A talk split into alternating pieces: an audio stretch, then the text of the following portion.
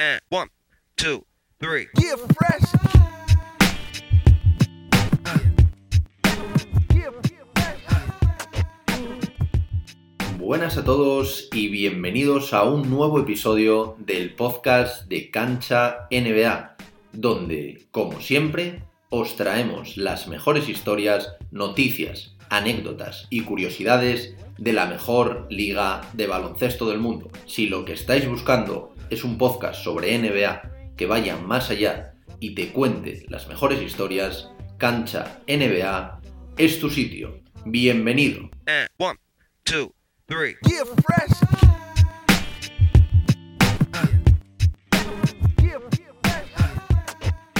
Como ya habréis visto en el título de este episodio, hoy analizaremos la próxima camada del draft y además haremos un mock draft de las primeras 14 selecciones de la ceremonia que se celebrará en Nueva York el próximo jueves día 29 de julio. Para ello cuento con la inestimable ayuda y colaboración de Enrique Pedro, para los que no le conozcáis, Enrique lleva ya un montón de años siguiendo el baloncesto universitario de Estados Unidos y especializado en la Liga NCAA. También sigue el March Madness y la verdad que tiene muchos conocimientos acerca no solo de los rookies de esta camada, sino de todos los rookies de los últimos años. Durante esta charla y con ayuda de Enrique desvelamos los principales conceptos del draft para el que nunca lo haya visto, hablamos de los rumores y por supuesto damos nuestra opinión sobre las 14 primeras elecciones del draft con la elaboración, como ya he dicho, de un mock draft. En fin, muchas ganas de charlar un rato con él y que nos cuente un poco más sobre todo esto que es el draft, por qué es tan importante dentro de la NBA y por supuesto para que nos descubra a los próximos jóvenes talentos que llegan a la NBA. Así que, como siempre, y sin más dilación, vamos con el episodio de hoy.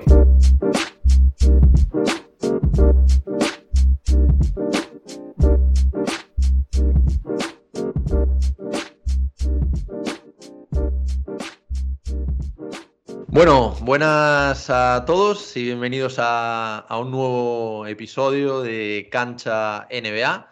Eh, esta, esta semana, como no podía ser de otra manera, pues bueno, vamos a centrar un poquito el programa en el draft, que como todos sabéis va a ser el próximo 29 de julio, que, que es este jueves. Y bueno, tenemos aquí a, todo un experto, aunque él dice muchas veces que no lo es, pero, pero la, la verdad que dentro del mundo de NCA y, y en el draft, pues la verdad que sabe bastante como es eh, Enrique Pedro, que bueno, lo primero, por supuesto, darte las gracias por, por tomarte un tiempo, por, por, pasarte por aquí. ¿Qué tal, ¿Qué tal todo, Enrique? Muy bien, al contrario, soy yo quien te tengo que dar las gracias a ti por tu invitación y por lo de experto, que es verdad que no soy ningún experto, soy un aficionado más, como seguro cualquiera de vosotros y los que estáis viendo el programa. Bueno, Enrique, yo lo que siempre suelo hacer cuando, cuando viene un invitado al podcast, eh, les doy pues, bueno, un, un, espacio, el que tú estimes oportuno, por supuesto, en el que, bueno, un poco para presentarte, que la gente que no te conozca pues sepa quién eres y, bueno, también para que presentes tus proyectos, como lo que estábamos hablando antes de Planeta NBA y un poco también para que toda la gente que esté viendo esto pues te conozca y también, pues bueno, pueda, pueda disfrutarte este expertise que, que hablamos en, en temas de, de draft y de NCA. Bueno, pues como, como, he dicho, yo soy un aficionado más al baloncesto. De hecho, mi profesión es maestro. Yo me dedico a eso, yo me dedico a la docencia y esto es una afición que llevo desde pequeñito.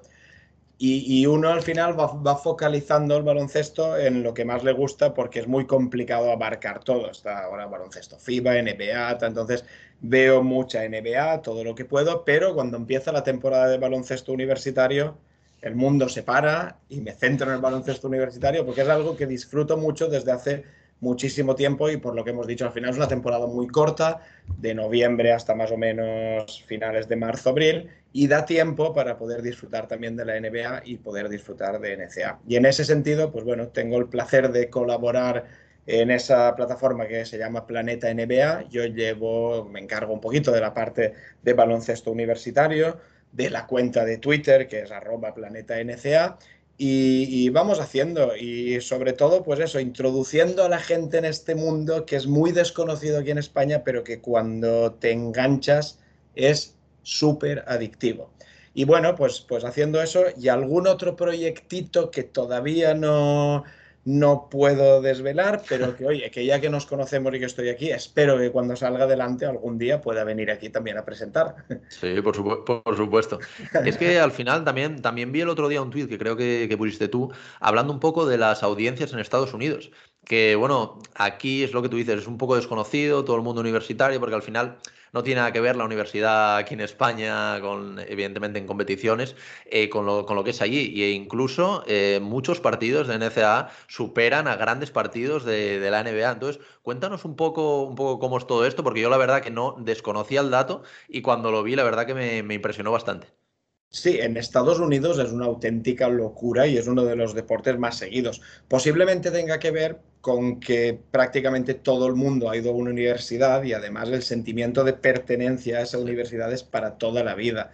Y se sigue mucho y de verdad la gente siente mucho los, colores y el equipo de tal. Y la audiencia, como dijiste, eh, vi un dato que me gustó, lo compartí porque me llamó mucho la atención y es que quitando, ahí estaban sacadas las audiencias de fútbol americano, que evidentemente eso es otro mundo, pero la retransmisión deportiva más vista en este año 2021 había sido, en primer lugar, la final universitaria entre Gonzaga y Baylor, en segundo lugar, la semifinal universitaria entre Gonzaga y UCLA, y bastante después, a bastante distancia, estaban el partido sexto de Milwaukee Phoenix, quinto, etcétera, mm. etcétera. También es verdad que las finales son a un único partido, la competición universitaria, entonces eso favorece que, haya más sorpresas y que haya más, más, por eso llame más la atención y cause más. Sí, pero bueno, aún así es un dato, vamos, a mí me sorprendió muchísimo, ya te digo, como lo que tú dices, al final es bastante desconocido aquí y, luego sí que es verdad mm, que, sorprende bastante porque también el formato, lo que tú dices, lo del todo el tema del March Madness, pero al final es un formato muy atractivo, yo creo, para empezar a ver el baloncesto. Y claro, tú te imaginas una universidad con aquí en España, pues con cuatro gatos viéndote, pero es que ahí es prácticamente como si fuese otro equipo de la NBA. Es una, es una auténtica, yo que he visto algún partido, es una auténtica pasada. Sí, absolutamente locura y bueno, y pues eso, ves jugadores que sabes que están ahí jugando baloncesto, pero que posiblemente la mayoría de ellos, pues dentro de unos años van a ser eh, médicos, abogados, en el mejor de los casos, o sea que hay muy poquitos que van a dedicarse a eso. Sin duda. Bueno, pues si, si te parece, Enrique, eh, voy a eh, empezar un poco dando una serie de, datos, ¿vale? Datos para el que no controle mucho el, tema del draft, que, bueno, como ya dijimos antes, va a ser este jueves. Y bueno, el draft está compuesto de, primera, de dos rondas. Primera ronda, que son 30 selecciones, y segunda ronda, que son otras 30 selecciones. Eh, las 14 primeras elecciones, pues se irían por la lotería del draft, que serían los 14 equipos que no han acabado en los playoffs el, el año pasado. Y bueno, sería un poco por meritocracia. Cuanto peor hayas quedado, pues al final tienes más oportunidades de quedarte con, este mejor pick. Creo que el primero tenía un 14%, si no me equivoco, o algo así. Bueno, eso va, va descendiendo hasta los Warriors, que creo que era el, que tenían el, peor, que tenía un 0,7 o, algo así. Eh, luego, en, cuanto al resto de selecciones de primera ronda, que serían del 15 al 30, pues sería un poco en función del récord de la fase regular, de los 16 equipos clasificados para playoffs, y el mejor clasificado, pues tendría el 30. Y luego así iríamos bajando hasta el peor clasificado, que tendría la, selección número 15. La segunda ronda sería, sería igual que la primera en cuanto a la, clasificación, sin, sin lotería. Eh, luego también, muy importante, que luego lo, hablaremos, los picks son intercambiables y al final por eso siempre podemos ver equipos que aunque por ejemplo a lo mejor tenga el 3, pues luego lo cambian con otro jugador y se puede subir al 1 o viceversa. Que bueno, esto también tiene, tiene su miga y también por eso es muy difícil hacer el tema del mock draft. Y, bueno, al final los equipos también, una vez empezado el draft, eh, tienen creo que son cinco minutos en primera ronda y dos en segunda para, para bueno, para hablar, porque al final el que ha vivido una, una, ceremonia del draft sabe cómo es, que hay llamadas prácticamente hasta el último minuto para traspasar, para coger jugadores. Entonces, esto, bueno, esto es un poco como introducción para, para la gente que no sepa muy bien cómo, cómo va esto. Y, bueno, por meter un poco también a la gente que nos esté viendo, nos esté escuchando en, esto, eh, vamos a repasar las 14 selecciones, que serían las de Lotería del Draft, ¿vale? En primer lugar están los Detroit Pistons, que la verdad que han escogido un gran año para tener este, este primer pick, como comentaremos luego. Segundo están los Houston Rockets. Tercero, Cleveland Cavaliers. Cuarto, los Raptors. En quinto lugar tenemos a Orlando Magic. Sexto, Oklahoma City Thunder. Séptimo, los Golden State Warriors. Octavos vuelven a estar los Orlando Magic, que son uno de los principales beneficiados de este año. Noveno, los Sacramento Kings. El décimo, los New Orleans Pelicans. El once estaría los Charlotte Hornets. El doce para San Antonio Spurs. 13 para Indiana y acabaría este 14 los Golden State Warriors, que también, bueno, tendrían dos picks muy interesantes como son el 7 y el 14. Y luego, pues bueno, ya vendría en cuanto a la clasificación, el 15 los, los Wizards. Luego sí que vemos, por ejemplo, voy a dar un ejemplo de, creo es el 21, que lo tienen los New York Knicks, como decíamos antes, que este viene vía Dallas. Entonces, claro, estos son por intercambios que van haciendo los equipos, tanto este año como de años posteriores, para, para conseguir jugadores y bueno, ya, ya luego lo, lo comentaremos con casos reales. Y ahora si te parece, que aquí ya quiero que empieces a, participar, no quiero hacerme un monólogo, vamos a hablar un poco de, los rumores, ¿vale? Yo te voy a ir diciendo una serie de rumores que, yo he escuchado, nos das tu opinión y bueno, luego yo también pues discutimos un, un poquillo sobre ello, ¿vale? Bueno, el primero lo voy a poner aquí, pero, pero yo creo que, vamos, que no, no va a dar, que es que los Pistons no tendrían 100% claro elegir a Cunningham, yo creo que evidentemente lo van a elegir. No creo que vayan a traspasarlo, vamos, yo no lo haría ni de coña, no sé lo que tú, lo que, lo que opinas, pero vamos, yo por, ya lo, ya lo comentarás tú luego, pero vamos, yo creo que este es para ellos y que está claro la primera elección. Debería de serlo, desde luego. Eh, por lo que hemos visto en la temporada y por lo que se le intuye, es un jugador de estos pues, que puede marcar una diferencia. Nunca sabes lo que va a salir, porque el draft es cierto que Ah, bueno, hay que ver cómo se adaptan, el contexto, el entrenador, en fin, hay muchos factores que influyen en el desarrollo de un jugador, pero en principio, por talento, mm, los Pistons no deberían pasar a Kate Cunningham, aunque haya algún jugador también después que pueda pintar muy bien. Sí, sí, porque también en relación con esto había escuchado también que los que los Cavs estaban pues pujando bastante duro por este por este pick 1, porque recordemos que tienen el, 3, entonces también a lo mejor pues algún intercambio de, de, algún algún joven que tenga más esto, pero yo la verdad que si tuviera que apostar por algo apostaría porque porque Detroit se lo queda. Al final creo que estuve mirando y Detroit tuvo como dos o tres picks unos en toda la historia, algo así, muy poquitos y que te toque además en un año como este, yo creo que, es una bendición para, una franquicia que, bueno, que tiene que empezar a construir. Sí, que además tampoco tiene ninguna presión por ganar ya, que seguramente con Kate Cunningham van a mejorar lo que hagan el año, lo que hicieron este año pasado y que bueno, siempre tienes la opción dentro de un par de años si la cosa no sale como quería de traspasarlo, pero al menos ya lo has probado, no te has quedado con el esto de ahora lo traspaso y luego resulta que te sale un auténtico crack y la cara de tonto que se te queda y a todos los seguidores de los Pistons es, es tremenda. bueno, siempre está el, hacer un Markel Fools, es decir, lo has cogido como uno, no te ha salido bien, pues bueno, lo traspasas y a ver qué puedes conseguir. Sí, sin duda. Y luego otra cosa que, he leído, que también lo he leído antes en, tu Twitter, que tenía apuntado por aquí, es el tema de los Oklahoma, City Thunder, que decía que, porque ellos tienen, me parece que en primera ronda creo que tienen tres, picks, el 6 seguro y luego creo que es el 16 y 18, me parece. Sí y que estaban eh, a lo mejor intentando algún cambio eh, para intentar hacerse con un top 3. Eh, en principio el Cunningham no creo que pueda ser, pero a lo mejor sí un Jalen Green, un, un Mobley podría ser. Entonces no, no sé qué, ¿tú, ¿tú, crees que Presti va a intentar esto? Son tres picks y puede ser que algún equipo le parezca interesante. El uno, como has dicho, lo doy por descartado porque no creo que Detroit Pistons vayan a sacrificar un número uno. Podrían intentarlo con el 2, y quizá con el 3 de Cavaliers, pero lo veo realmente complicado porque, bueno, el pick 6 no es un mal pick, pero a partir mm. de ahí, el 16 y el 18 tampoco son tan, tan, tan atractivos, no sé. Es cierto que en esta semana vamos a estar oyendo muchísimos rumores. Y también es cierto, creo que si miramos en años anteriores, grandes traspasos el día del draft tampoco terminan haciendo muchos. Ah. Hay más, es más, es más humo ahora que luego lo que termina lo que termina cristalizando. Pero, pero bueno, esto es también la salsa de esta semana. Gracias de ir oyendo, de ir viendo, de ir especulando y a ver, a ver qué pasa. Sí, sí, la verdad que sí.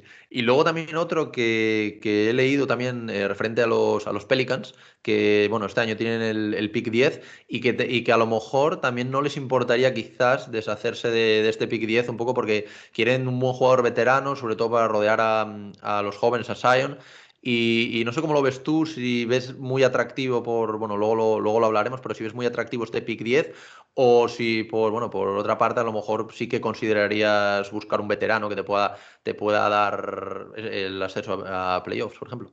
Pues yo, yo daba por sentado que los Pelicans con el pick 10 iban a elegir a un jugador determinado, que luego hablaremos de él, porque buscaban un tirador y les puede venir bien, y si les llega, que parece que sí, podrían hacerlo pero lo que últimamente os está rumoreando mucho es que quieren meter en un pack el pick 10 junto con Eric Bledsoe, que parece que tienen unas ganas desesperadas de, sacar. de él, sí, de sacárselo de encima y entonces ofrecer el pick 10 es una opción bastante atractiva. Claro, con eso tampoco van a regalarlo por cualquiera, me imagino que dependerán de lo que consigan, de lo que busquen.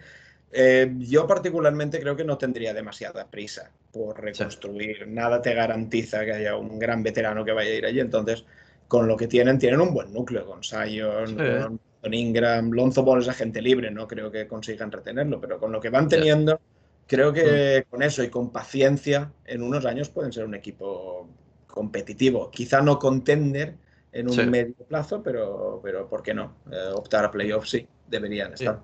Sí, es que esto también se da mucho porque de hecho otro rumor que leí referente también a los Warriors, que decía que también como tenían el pick 7 y el pick 14, que también estaban dispuestos a, traspasar estos picks para hacerse con un jugador veterano, porque al final sí que en los Warriors, en los Warriors es diferente por el hecho de que, bueno, tienen a Steve Curry, a Stephen Curry prácticamente en su prime y tienen que aprovechar todo, todo lo que puedan. Ahora también que vuelve Clay Thompson, eh, Green, que parece que está jugando también, está jugando muy bien.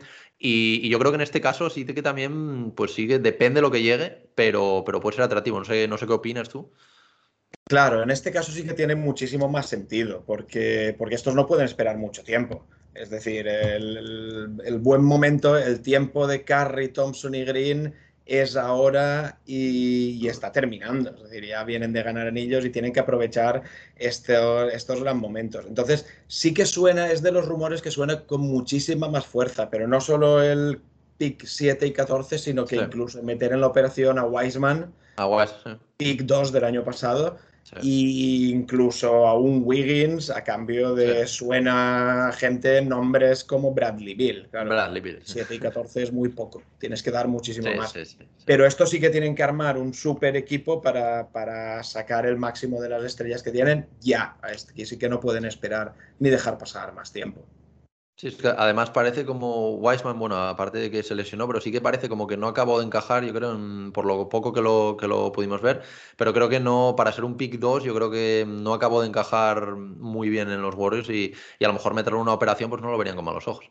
Claro, la cosa con todos estos chicos es que vienen a la liga muy jóvenes y con muy poquísima formación. Este ha tenido ni siquiera un año de formación universitaria porque jugó tres partidos y se dejó el equipo, con lo cual necesitas tener paciencia, necesitas tiempo y justamente tiempo y posiblemente paciencia es lo que no tienen los Warriors ahora mismo. O sea que necesitan un jugador ya hecho que aporte desde ya y ya lo formarán otros.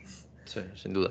Y luego, bueno, para acabar este apartado, también me gustaría hablar del pick 2 y el pick 3, que serían los Houston Rockets y los Cleveland Cavaliers, que también estarían hablando eh, incluso de algún traspaso para lo que decíamos, hacerse con jugadores de más experiencia. No sé cómo lo ves tú, yo creo que son dos casos que, que también tienen sus diferencias dentro de por la situación de, equipo, pero ¿cómo, ¿cómo, lo ves tú? ¿Tú ves que a lo mejor quizás, y ya hablando entre los tres primeros de alguno de los tres primeros que podría traspasar este pick, o tú crees que se va a quedar como está? Pues lo veo, lo veo bastante complicado, porque tampoco, bueno, quizá Cavaliers sí tienen algo más que ofrecer con Colin Sexto, quizá Darius Garland, pero va a depender mucho de lo que... Yo creo que de este draft y de sus elecciones van a depender mucho, sobre todo en el caso de los Cavaliers, las renovaciones, porque tienen que renovar a Sexton, tienen que renovar a Jarrett Allen, y depende de a quién elijan y en qué posición harán unos u otros. Y los Rockets es que son un solar absoluto. Solamente tienen a John Wall ahí que merezca un poco la pena, Christian Wood, pero, pero ah, claro, con el contrato que manejan de John Wall es muy difícil de colocar. Así que yo creo que apuesten por uno de estos jugadores, quien sea que se vayan a llevar, y, y lo que decíamos antes, paciencia y tiempo. Sin duda, sin duda. Bueno, pues con esto más o menos yo creo que repasamos un poquito, aunque como tú dices, eh, los días que más va, va a haber un poco de, de, movimiento va a ser a partir de ahora, porque a partir de ahora quedan dos, dos, dos días para, dos, tres días para el draft. Pero bueno, hasta ahora yo creo que es un poco lo, lo, principal que ha sonado y bueno, ya iremos viendo estos días.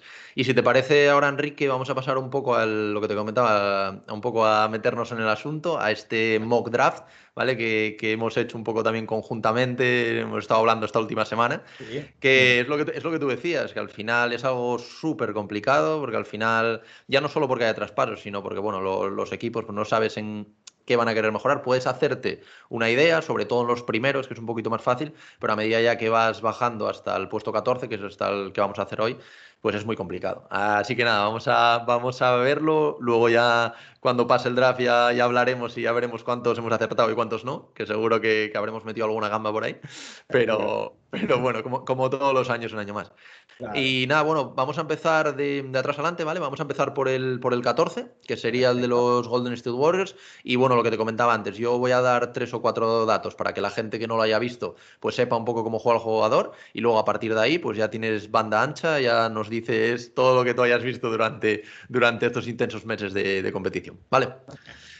Perfecto, pues bueno, en el puesto 14 eh, los Golden State Warriors, eh, según Cancha NBA, con la inestimable ayuda de, Enrique, hemos decidido que van a escoger a Davion Mitchell. ¿vale? Davion Mitchell es un, es un base, un point guard.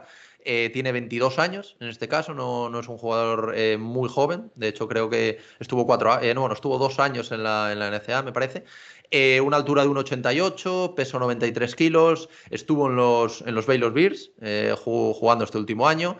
Eh, comparación NBA, es, eh, te digo un poco las que yo he leído, luego ya haces la tuya, que, seguramente será más acertada, pero bueno, yo he leído eh, un poco como Your Holiday, también algo de Marcus Smart, y un poquito de... Estas comparaciones al final eh, no podemos tomarnos al pie de la letra, evidentemente, pero bueno, es un poco para que la gente se haga una, una figura mental de cómo podría ser. Eh, las estadísticas pues han sido 14 puntos, 2,7 rebotes, 5,5 asistencias, 1,9 robos, en tiros de campo 51,1%, que no está nada mal, en triples 44,7% y un 65% en, en, tiros libres. Todo esto en 33 minutos. Eh, vamos a hablar un poco de rápidamente de las fortalezas y de las debilidades. En cuanto a fortalezas, pues bueno, es un jugador que tiene gran capacidad para atacar al aro, jugador con explosión y que, que bueno, que en velocidad también es, es difícil de parar, es un, es un, buen definidor, eh, sobre todo en las, en las, penetraciones, buen tirador desde el exterior con un 44%, como comentábamos antes, y casi 5 intentos por partido, que, que, no está nada mal, esto es bastante importante. Y bueno, se tiene bastante dudas también si podrá mantener estos porcentajes, evidentemente. Eh, también, bueno, tiene capacidad para lanzar en movimiento tras libre, tras libre perdona, eh, aunque bueno, no es un especialista en esto. Y luego, bueno, tiene buenas manos para, también para buscar el robo, como que promediaba casi dos robos por partido.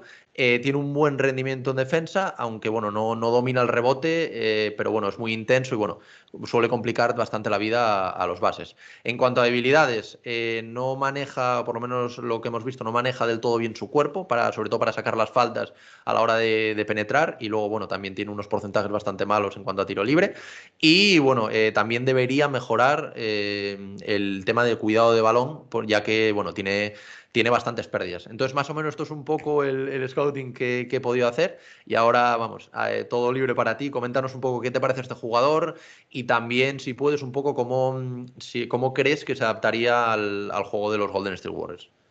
Pues Davion Mitchell es uno de los jugadores que más reforzado salió del pasado, del pasado March Madness. Su mejora fue espectacular. Él venía de Auburn, no había estado en mm. Baylor desde el principio, sí. toda su carrera universitaria no lo hizo ahí. Y la mejora que tuvo de su primer año en Auburn al segundo con Baylor fue impresionante. Lo cual yo creo que de cara a los scouters siempre es positivo porque da a entender que es un jugador que mejora año a año y que todavía está en fase de formación, evidentemente por edad, y que todavía va a tener margen de mejora.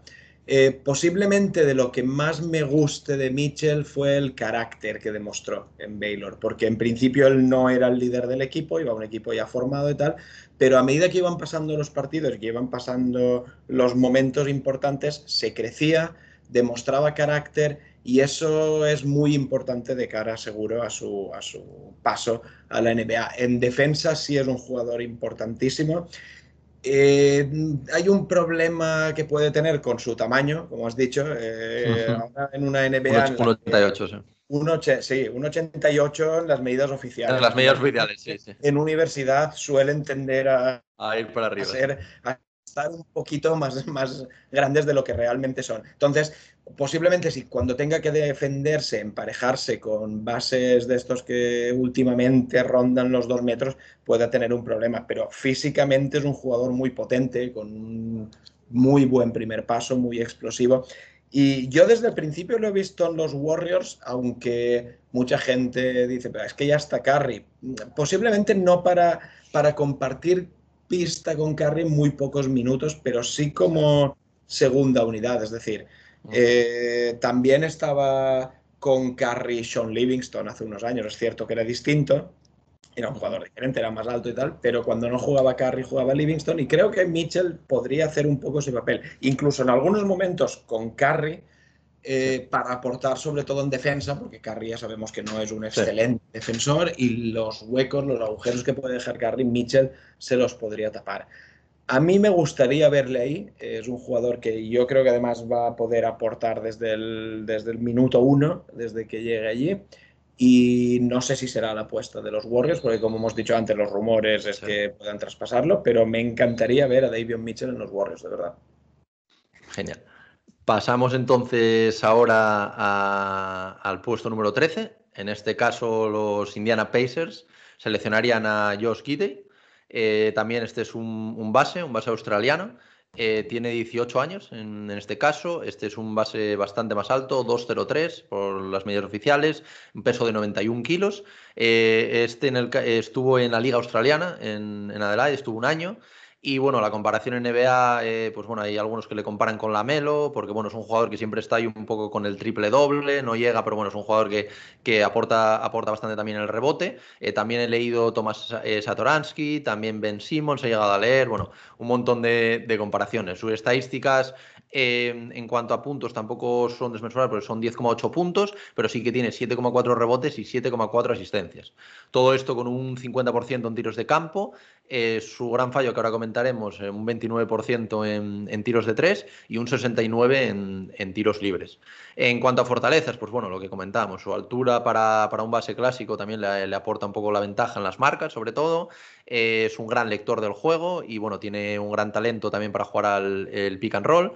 Es, eh, además de todo esto, también un gran pasador y, un, buen generador de juego eh, para sus compañeros y también de manera muy creativa, que luego esto también lo comentaremos porque le pasa factura a veces con pases un poco con las pérdidas, sobre todo. Eh, y bueno, luego además lo que comentábamos, gracias a su altura, pues también es un gran reboteador y bueno, un jugador, lo que decíamos, que siempre está ahí coqueteando un poco con el, con el tema del triple doble. Aunque no es un gran anotador, como, como decíamos, penetrando al aro es un jugador muy peligroso, ya que, bueno, aunque no sea explosivo, pues bueno, tiene un gran manejo del balón y hace, hace valer su físico y su altura contra, contra su marca. En cuanto también debilidades, un poco para comentar que podría mejorar este jugador, pues bueno, tiene una falta de tiro bastante preocupante, eh, sobre todo lo que comentábamos, eh, temas de tiro exterior. Y bueno, además es un jugador que, que, por las características que él tiene, necesita bastante el balón para, para ser efectivo. Y bueno, debido a su altura, pues también tiene problemas típicos de cuidado del balón, de que pierde eh, bastantes balones y de lo que comentamos, de que arriesga bastante para, para las asistencias. Y también eh, he leído que, bueno, este jugador lo, lo he visto, pero no, no, lo he visto mucho, eh, que defensivamente eh, le faltan también bastantes fundamentos, eh, sobre todo que, que, la intensidad aparte, que tampoco es un jugador muy, muy intenso. Entonces, ¿qué, qué nos puedes contar eh, sobre Josh Gidey y por qué, si fueras los Indiana Pacers, lo seleccionarías? Bueno, a mí de, de, todas las comparaciones que hemos comentado, que os he visto, la de Ben Simmons es la que más me gusta, pero con sí. algo más de tiro, con un poquito. Sí, claro. Lo cual tampoco es que sea excesivamente complicado tener mucho más tiro sí, que Ben Simmons. Y en defensa, peor que Ben Simmons, es cierto. Pero quizá por el hecho de ser australiano, la altura y todo eso. Sobre todo, Josh Gidey es, un, es uno de los mejores directores de juego que hay en este, en este draft y con muchísimo potencial. Si antes hemos hablado de que el problema de Mitchell era la estatura, Josh Gidey yo creo que es el prototipo de base moderno que se busca ahora. Superior a dos metros, bueno, un lamelo ball. Tiene muchísimo talento, me parece a mí. Y, y Josh Gidey es una de estas incógnitas del draft porque muchos mock drafts le verás en los últimos puestos de sí. primera ronda, pero para mí es un lottery pick por talento fijo. Los Indiana Pacers, cierto que tienen a Brogdon, pero no tienen un, un base puro que destaque y que sea indiscutible en esa posición. Entonces puede ser un muy buen contexto para darle minutos, para crecer, para formarse. Para mí es uno de estos jugadores que creo que puede ser una máquina de hacer triples dobles, sin hacer numerazos en cuanto a anotación, pero más de 10 puntos es capaz de conseguir siempre y como hemos dicho, es un jugador muy creativo, es un equipo que es un jugador, perdón, que además por altura va a poder ayudar en el rebote y que yo, y que además es, es, muy inteligente en la pista. Es un jugador que sabe dirigir, que sabe leer el baloncesto, que sabe, que sabe ver las jugadas de estos que lo ven un poquito antes que los antes demás. de que pase. Y que tiene muchísima capacidad. Es cierto que como todos, pues eso, genera ciertas dudas, pues por eso, por las eh, cierta falta de músculo, a lo mejor de peso, falta de velocidad, pero si adapta el juego a la NBA, eh, yo creo que puede ser un jugador, un jugador muy importante. Y a mí particularmente es de los que, de los que me gusta y me sorprendería que no saliera como, como lottery pick. Sí, a mí, a mí es que me sorprendió un poco investigando esto, lo que tú decías, que hay muchos mock drafts que le ponen por al final de, de última ronda. Y yo por lo que he visto y también, bueno, por lo, por lo que he hablado contigo también, es un jugador, yo creo, muy interesante. O sea, no solo para los Indiana Pacers, eh, Indiana Pacers, perdona, sino para también pues otros, otros equipos. A lo mejor, pues quiero decirte, si no sale en el 13 como hemos puesto, pues a lo mejor en el 15, en el 16, pero que, pero que es un jugador interesante. Claro, y yo creo que además a medida que vayan pasando los, los puestos y la gente no le elija, es más interesante todavía, porque, porque claro, elegir un jugador en el puesto, pues no sé, 20 o más lo que Sí. sea, y que luego te pueda salir, salir así, siempre es de estos, de los robos del draft que terminamos Del llamando. draft. Pero, pero eh, que no diga nadie luego que en cancha NBA no se ha avisado ya, de que es un jugador muy interesante. Veremos, veremos. Sí, sí, yo la verdad que eso, lo que, lo que he visto, y por ser eso, un base moderno, lo que, lo que tú dices de un base, un base alto, también tema de triple doble que se valora bastante ahora. Pero bueno, veremos, veremos dónde, dónde acaba finalmente.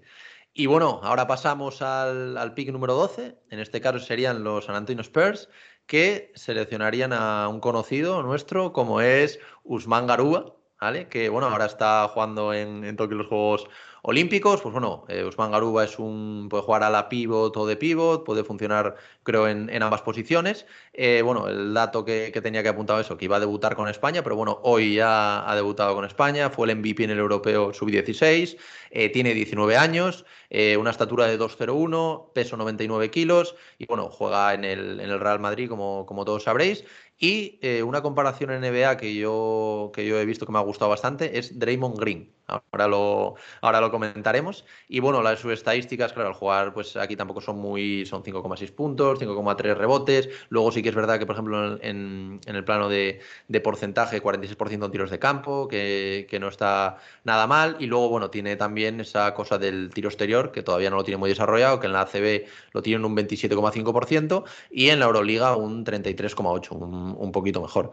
En cuanto a fortalezas, pues bueno, el poderío físico que, se le ve uh, y se le intuye al, verle jugar. Eh, también tiene bastante habilidad para correr la pista, eh, juega bastante bien al, pick and roll eh, como roller, evidentemente. y bueno, además, pues bueno, aporta mucho en cuanto al rebote defensivo y también ofensivo, ya que bueno, es un jugador que si lo veis jugar, veréis que se coloca muy bien y coloca muy bien el cuerpo para, para rebotear. Además, pues bueno, tiene capacidad para, defender a jugadores pequeños y bueno, es un jugador que suele pasar bastante bien los bloqueos. En defensa, eh, pues lo que decíamos, tiene una, una, buena colocación y cada vez, pues bueno, va, va mejorando el tema de, las manos, ya que eh, a pesar de su altura y aunque aún a primeras no parezca un buen, un buen lector de juego, sí que cada vez parece que va evolucionando esto y, va siendo un, vector, un, mejor lector de juego y, va metiendo las manos ahí para robar balones. Eh, luego, en cuanto a habilidades, lo que comentábamos, el, tiro exterior, que, que, evidentemente pues no es ni mucho menos el mejor, pero bueno, poco a poco eh, lo están trabajando, en, o bueno, lo han trabajado con el, con el Madrid, y bueno, como factores a mejorar eso, el juego y también su juego de manos, que a pesar de que lo está mejorando, como, como el tiro, pues bueno, tiene bastante que crecer en este aspecto. Y bueno, además también debería yo creo que añadir nuevos movimientos ofensivos, porque aunque sí que es verdad que, pues bueno, debajo Laro lo está haciendo bastante bien, pero le falta todavía mucho, mucho por construir. Entonces, no sé cómo lo verías tú aquí, sobre todo también hablando un poco de, los Spurs, de las necesidades que tienen, y cómo, eh, cómo lo verías tú eso dentro del equipo y, qué, le, qué, le, ves tú para, para que los San Antonio Spurs lo seleccionen aquí en el puesto 12. Bueno, yo desde el principio me parece que los Spurs son el contexto ideal para él. Eh, Popovich es un gran entrenador, ya lo sabemos, aunque en baloncesto FIBA nos está dejando muchas dudas, pero en baloncesto NBA es un gran entrenador. Los pivots actuales de San Antonio, pues no son nada del otro mundo, con Poetel y compañía, desde que se fue la Marcus Aldridge, tienen ahí un agujero importante. Entonces, puede tener minutos, puede tener confianza, pero sobre todo eh, no hemos comentado la, para, lo que para mí es la fortaleza mayor de Garuba, que es posiblemente el jugador que llega al draft que más ha competido ya al más alto nivel. Eh, eso que tanto nos sorprendió con Doncic, su rápida adaptación, es, absolutamente diferente. sí, sí, sí, no tiene nada que ver. Y no tal, ¿no? Pero, sí, pero, a nivel competir, sí. Claro, claro, es, que tiene. con Garuba pasa lo mismo, ya trae un bagaje competitivo de la Euroliga, de la Liga ACB, incluso ahora de los Juegos Olímpicos, donde ya, bueno, en amistoso contra Estados Unidos no quedó nada mal. De hecho, creo que gustó mucho a los scouts porque el estar con la selección le ha impedido hacer workouts con los equipos, no han podido ver. Pero bueno, esto en cierta manera es una, es una vara de medir importante. Eh, yo creo que eso hace que este chaval pueda jugar desde, desde esta misma temporada eh, teniendo minutos, teniendo minutos importantes y evidentemente sabiendo que tendrá que mejorar mucho. Nunca será un arma ofensiva del primer nivel, posiblemente, aunque es capaz de, hacer algunas cositas ya, pero como especialista defensivo y reboteador y sobre todo si has comentado una cosa muy importante que es lo que se lleva ahora en la NBA y lo vimos en la final entre Phoenix y Milwaukee con tantos cambios lo que sufría Brook López para defender en los primeros partidos. Eso a Garuba no le pasa, es un muy buen defensor con una envergadura tremenda y va a poder defender en muchísimas posiciones. Entonces, yo confío mucho en Garuba. Además, es de estos que vienes siguiendo desde categorías muy inferiores, que ya suena y es un dominador bestial con el Real Madrid, con la selección y tal. Y es un jugador que cada, cada verano, cuando le ves, porque ves de en verano en verano, ves que ha incorporado algo nuevo, que va mejorando y que parece que es un chaval muy trabajador y que, bueno, me gustaría mucho verle en los Spurs y porque creo que puede tener de verdad buenos minutos. Yo creo que también eh, lo que tú comentabas, lo que está haciendo ahora, bueno, lo que ha empezado a hacer hoy en los Juegos Olímpicos, también creo que puede ser definitorio a la hora de, que lo elija, porque al final, si ves un Garuba muy dominante con una España que es medallista, pues al final seguramente, pues a lo mejor los cojan antes, eh, también los, otros equipos. Pero yo creo que, yo creo que el puesto 12 y, lo que tú dices, veo muy bien el fit eh, con San Antonio.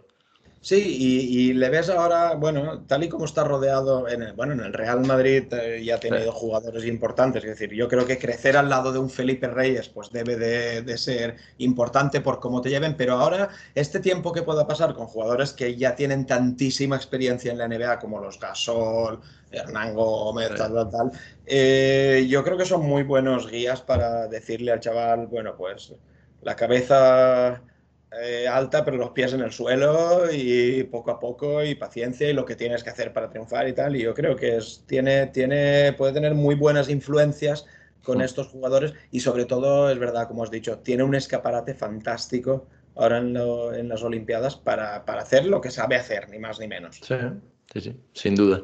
Bueno, pues eh, veremos lo que pasa con él y bueno, esperemos que quede su, su máximo nivel porque bueno, aquí, aquí en España estamos a, a tope con los juegos. Claro que sí. Y bueno, nada, ahora pasamos al puesto número 11, eh, que serían los Charlotte Hornets.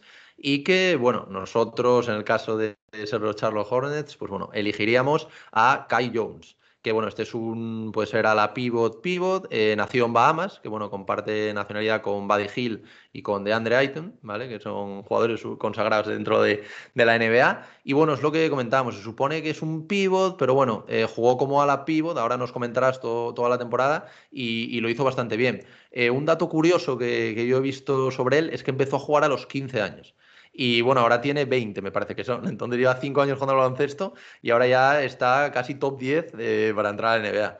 Ahora, ahora, ahora nos comentará sobre él porque es un, caso muy interesante. En este caso, pues bueno, una altura de 2,11, eh, peso de 99 kilos, estuvo en la Universidad de Texas, en, este caso creo que fueron dos años, y bueno, eh, alguna comparación en NBA que he leído por ahí es como Richon Holmes, ¿vale? podría ser, ahora, ahora nos comentarás qué, qué, te parece a ti. Y bueno, estadísticas 8,8 puntos, 4,8 rebotes, 0,6 asistencias, Tiros del campo muy bien, 58%, 38% en, en, tiros de tres, que no, no, está nada mal, un 69% en tiros libres y todo esto en 22,8 minutos. En cuanto a fortalezas de, este jugador, pues bueno, es una gran combinación de altura, movilidad y también sobre todo explosión atlética. Eh, tiene también un gran juego en transición y bueno, maneja bastante bien el tema de cortar a canasta. Eh, tiene bueno, un, un, buen porcentaje, eh, un 38% desde el exterior, a pesar de bueno, no tener un tiro que se pueda considerar muy consistente. Pero bueno, aparte de esto también tiene un buen manejo de balón para, para su estatura, que, que es 2'11, como ya dijimos, y también un buen ataque al aro. Eh, defensivamente, eh, la verdad es que la gente le ve bastante potencial, ya que es un defensor muy versátil y ya que eso, como decimos, pues bueno, te puede marcar tanto por dentro como el perímetro, a pesar de su altura. Y bueno, en cuanto a debilidades, hay que decir que no tiene el mejor toque de balón, y, que bueno, que más allá del tema de mates, pues no es un gran definidor. Se podría trabajar, aunque bueno, lo que tú decías, tampoco llegará seguramente a ser un gran definidor dentro de la NBA. Y bueno, por decir otra debilidad también que debido a su inexperiencia, por lo menos hasta ahora, es un jugador que se suele cargar bastante rápido de faltas, entonces pues bueno, esto sí que es verdad que le, le puede penalizar bastante. Entonces, bueno, ¿cómo, verías tú aquí al, al, bueno de Kai Jones dentro de, de, los Charlotte Hornets y qué, qué nos puedes decir de, de este, de este jugador? Que, como decimos, tiene el dato curioso de llevar solo cinco años jugando al baloncesto. Bueno, sobre todo yo creo que aquí influye mucho el contexto y los Hornets. Es decir, el, el, backcourt de los Hornets está bastante bien. Eh, Terry Rossier, el Gordon y Hayward, cuando ha estado, eh, ha estado bien. Yo creo que esa parte, la parte de juego exterior, los Hornets la tienen bastante bien cubierta. Pero, amigos, ¿qué pasa con el juego interior de los Hornets? creo que quitando a PJ Washington, que es el único que da cierto nivel, a mí la pareja Cody Seller, Bismack Billombo, pues no, no, bueno, como tercer, cuarto, quinto pivot, vale, pero poco más. Entonces yo no dudo de que los Hornets vayan a buscar un interior. Y de los interiores disponibles, que este año no hay un gran, quitando no, Iván, que no llegará al piconce ni por casualidad, de lo disponible para el piconce, posiblemente Kai Jones sea de lo mejorcito que puedan encontrar. De ahí que, que, mi elección, que lo que hemos hablado, que nuestra elección para el piconce sea, sea Kai Jones. es un jugador, bueno, pues como has dicho, que puede aportar a ambos lados de la pista, pero sobre todo aportará más defensivamente. Es un grandísimo atleta. Para su altura es un jugador muy móvil y en un equipo con Lamelo, con Terry Rossier, con PJ Washington incluso, pues, pues pueden jugar muy rápido, pueden hacer un juego bastante divertido de ver y, a trabajar con él y a seguirle y a seguir mejorando. Eh, dudas también de cómo podrá enfrentarse a, a, pivots mucho más pesados y a interiores más grandes, aunque tampoco hay actualmente un Shaquille O'Neal al que tengas que defender, pero, pero bueno, en relación, pues eso, la movilidad, el tamaño y si buscas un pivot, mm, como he dicho, quitando a Ivan Mobley, que es el gran pivot que hay actualmente, en el número 11 no creo que haya otro jugador mejor. Y en las comparaciones, que yo soy horrible para las comparaciones, eso lo tengo que confesar, me cuesta muchísimo. Es, es, muy, es, muy, es muy complicado, es muy complicado. Es muy difícil, pero a mí me cuesta un horror. Yo veo en él un reflejo de Jackson Hayes, pero sea posiblemente porque este también jugaba en Texas y porque también tiene un físico muy parecido. Entonces, quizá no tanto por el juego, pero también es un jugador así pues alto, rápido, que no tiene grandes movimientos ofensivos, pero sí que tiene bastante potencial. No sé si de All-Star ni mucho menos, pero sí de hacer una larga carrera en la NBA sí que podría, sí que podría tenerlo, sí. Sí, al final es, es lo que tú dices, que al final no va a ser un grandísimo jugador, pero viendo lo que hay en este draft y, y, con las necesidades evidentes de los, de los Hornets interiores, que, que no hay otras, son las que tienen claro. que hacer, es, yo, creo, yo creo que sí que, bueno, hemos estado viendo y sin duda es el, el que más nos encajaría no habiendo ningún tipo de traspasos ni cosas raras. yo creo que lo, que hemos dicho, que para mejorar a un Cody Zeller o a un Bismarck Billombo, salvando la experiencia que estos tienen ya en la liga, que eso evidentemente llega con el tiempo, para mejorarles a estos sí que le da. Sí, sí, sin duda. Bueno, pues entonces ahora vamos a meternos ya en el, en el top 10, ¿vale? Que es donde esto se empieza a poner de verdad interesante. Y bueno, en este caso, este año serían los New Orleans Pelicans los que seleccionarían aquí. Y aquí creo que vamos a hablar del gran tirador de, este draft, que bueno, ya lo comentábamos eh, antes, que yo creo que es un equipo que, necesita eh, un tirador de estas características. Y bueno, hablamos, como todos ya sabréis, de Corey Kisper. Eh, bueno, es un alero de 22 años, es un jugador que lleva cuatro años en la universidad, entonces es un jugador que ya está formado y ya podría, yo creo, entrar a aportar mucho en, un equipo en la NBA. No es como un jugador que a lo mejor solo lleve un año, que tiene menos experiencia. Eh, es un jugador de 2-0-1, eh, peso 99 kilos. Y una comparación en NBA que yo he visto ha sido Joe Harris. Yo creo que, bueno, es comparación un poco por, por el tirador también. Ahora, ahora entraremos también a ver a, a quién se te parece a ti. En cuanto a estadísticas, pues bueno, tiene unos 18,6 puntos, que no está nada mal, 5 rebotes, 1,8 asistencias, 52,9 en tiros de campo y, ojo, 44% en tiros de 3 con 8 triples intentados por partido. O sea que esto no es como el que tiene 44% con, con 3 tiros en el partido. O sea, esto es importante. Y luego también, como todo gran tirador, pues bueno, tiene un 87,8 en tiros libres, que está muy bien. Y bueno, todo esto en 31 minutos jugados y en la Universidad de Gonzaga, que, no había hecho nada. En cuanto a, fortalezas, pues bueno, lo que dijimos, probablemente el mejor tirador de, este draft, sobre todo en temas de Sud, pero bueno, también tras Dible y, y tras Bote es un gran tirador. Es un jugador, como decimos, que tiene una gran experiencia, lleva ya cuatro años en NCA y también eh, juega, es un jugador que, por lo que he visto, juega con mucha energía y aprovecha un poco esta explosividad para, atacar al aro. Y bueno, también es bueno eh, lanzando movimientos. O sea, es un, yo creo que la definición de tirador eh, es este, este Corey Gisper. Y bueno, en cuanto a habilidades, pues no es el mejor jugador en cuanto a crear juego, es más, como decimos, un, un tirador. Y eh, por lo que dicen, en principio podría llegar a triunfar en la NBA un poco más como jugador de rol. Pero bueno, veremos también cómo, cómo va evolucionando. Y bueno, también en términos defensivos, eh, es un jugador que no tiene un gran impacto, eh, a pesar de su altura, porque bueno, es un jugador de 2-0-1 que, no está nada más. Pero bueno, al tener 22 años es un, un buen jugador, pero si tenemos que sacar algo, algo negativo es que claro, al tener 22 años pues tienes menos margen de mejora. Entonces es un jugador que ya te puede aportar, pero sí que es verdad que su techo está más cerca a lo mejor que, un jugador de 18 o 19 años. Entonces no, no sé cómo ves tú aquí. Yo creo que el fit bastante, bastante bueno con el equipo. ¿Y cómo ves a este jugador? ¿Cómo lo has visto tú durante todo el año, estos últimos años?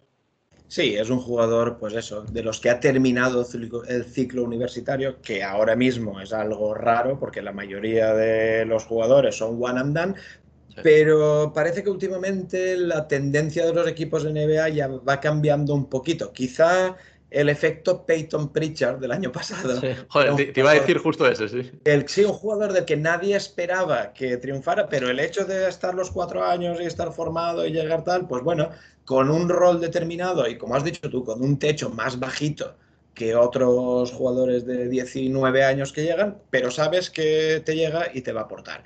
Y ese es Cory Kispert. Eh, la ambición suya debe ser convertirse en lo que es un 3D de manual. Lo que pasa es que ahora mismo la parte del 3 la tiene, pero le falta la del D, porque la en defensa no es un gran defensor. Eh, por las comparaciones que has hecho, mira, yo creo que puede estar, eh, si todo le va bien y se adapta bien a la NBA y las cosas le van lo mejor posible, en, el mejor de los escenarios, yo creo que podría llegar a ser un Kyle Korver. Además, el físico me lo da, blanco, partidos, o sea, y tal. O en el caso de que las cosas no le fuesen tan bien, podría llegar a ser un Doug McDermott.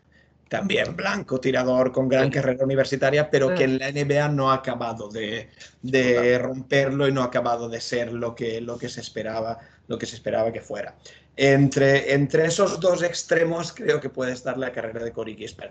y si tiene algo también a su favor, es como has dicho tú, es que viene de Gonzaga, que Gonzaga estos últimos años sí ha sido una universidad súper competitiva, eh, donde ha, quizá no en su conferencia, que es una conferencia más flojita, pero siempre se hace en un calendario para competir con grandes equipos, que el año pasado llegó a la final de la NCA y fue el único partido que perdieron en, todo, en todo, el año.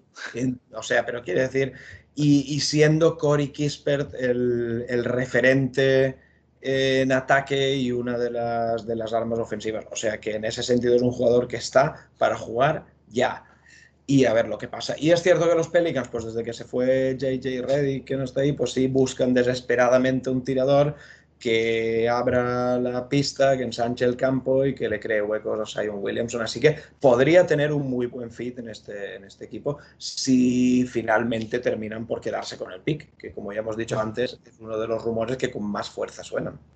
Sí, porque este sí que es verdad que John es uno de los jugadores que anda por ahí que si pick 10, alguno incluso le, le sitúan el 8 también para, para, Orlando. Ahí, o sea, es uno de los jugadores que más varía, yo creo, de, de, un, de un mock draft a otro.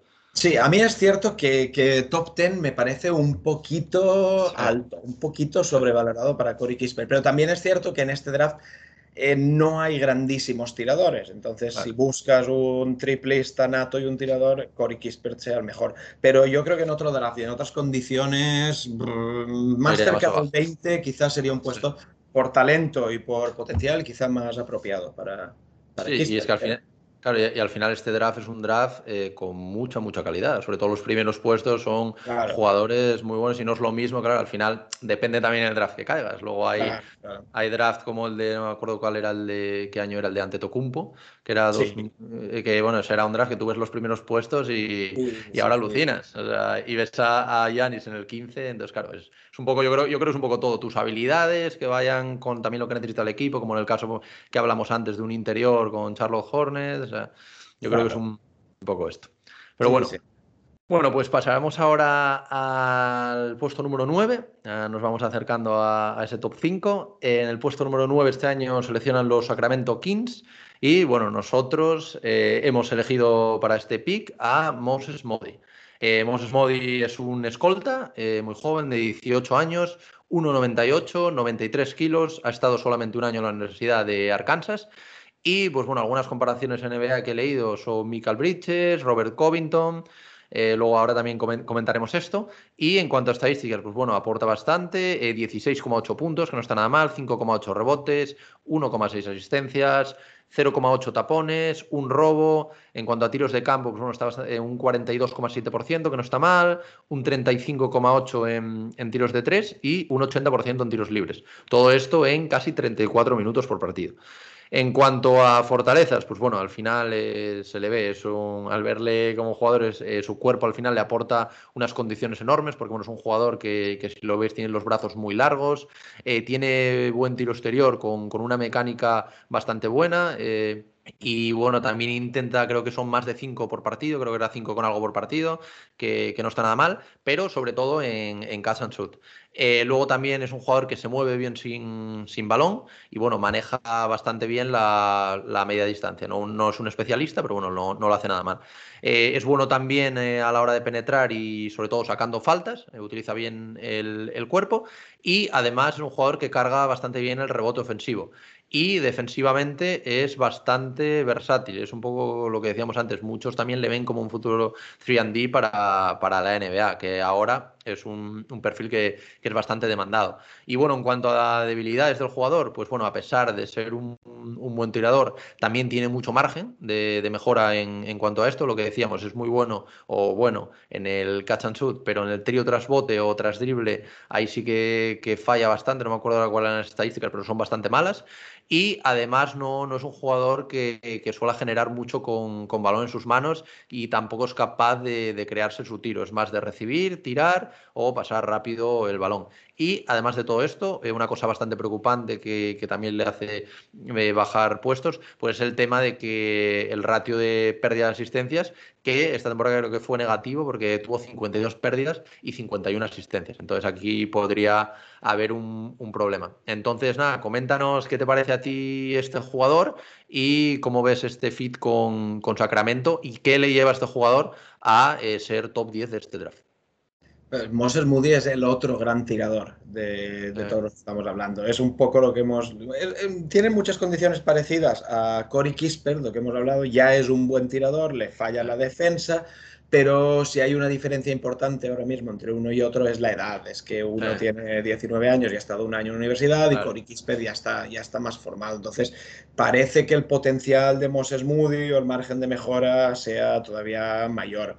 Eh, me fluctúa mucho en los mock draft. Nosotros lo hemos puesto como 9 porque como talento y como potencial llegó a estar, eh, parecía que detrás del top 5, que parecía Sí. inamovible a principio de temporada, Moses Moody era el número 6, pero ha ido perdiendo mucho valor, mucho valor a medida que pasaba el tiempo y sobre todo el, el campeonato nacional que hizo, el March Madness que hizo, no Sí. le ayudó absolutamente en nada porque estuvo bastante discretito.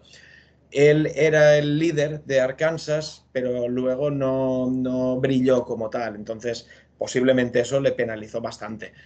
Eh, ahora en los workouts que está haciendo con los equipos, lo que se comenta y lo que se va leyendo por ahí es que sí está causando buenas impresiones y eso hace que vuelva, Que vuelva a elegir, que vuelva a subir.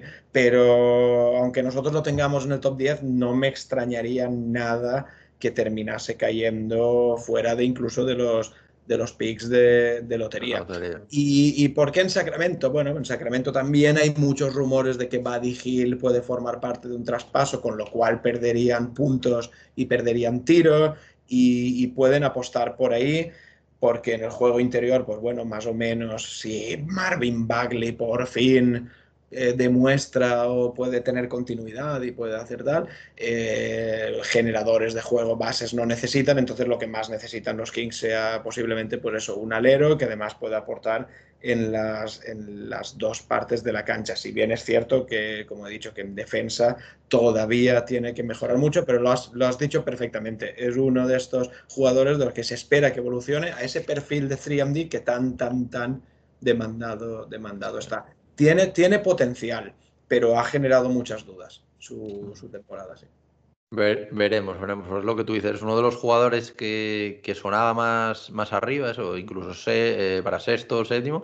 Y yo creo que eso, que le vino muy mal el tema del March Madness.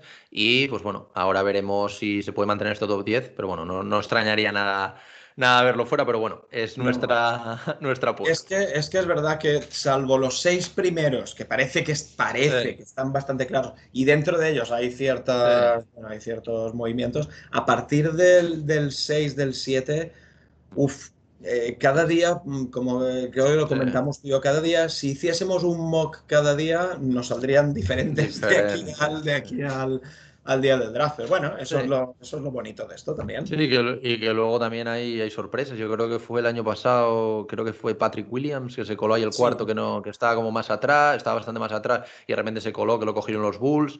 Entonces, al final también es un, es, es un poco una lotería, yo creo, también dentro de. Este año sí que es verdad que parece muy claro, pero, pero bueno, vere- veremos Claro. esto al final. yo creo. y que al final los equipos y los scouts manejan informaciones que nosotros desconocemos No totalmente. Nosotros nos guiamos pues en base a lo que hemos visto en partidos, en, en informaciones que se publican en los medios y en Twitter y tal, que luego nunca sabes hasta qué punto los equipos juegan con esas informaciones también para despistar a otros equipos y no... Yo creo que no desvela realmente cuáles son sus, sus objetivos, pero ellos sí que se manejan con entrevistas personales, con entrenos, con tal, tal, tal. Entonces, bueno, pues aquí, aquí vamos un poco pues eso, al olfato y a, A las impresiones ¿eh? que nos han dejado, lo que Sí. hemos visto. sí. Bueno, pues según nuestro olfato, eh, los Orlando Magic eh, en el puesto número 8 de, de este draft seleccionarían a, a James Bouknight.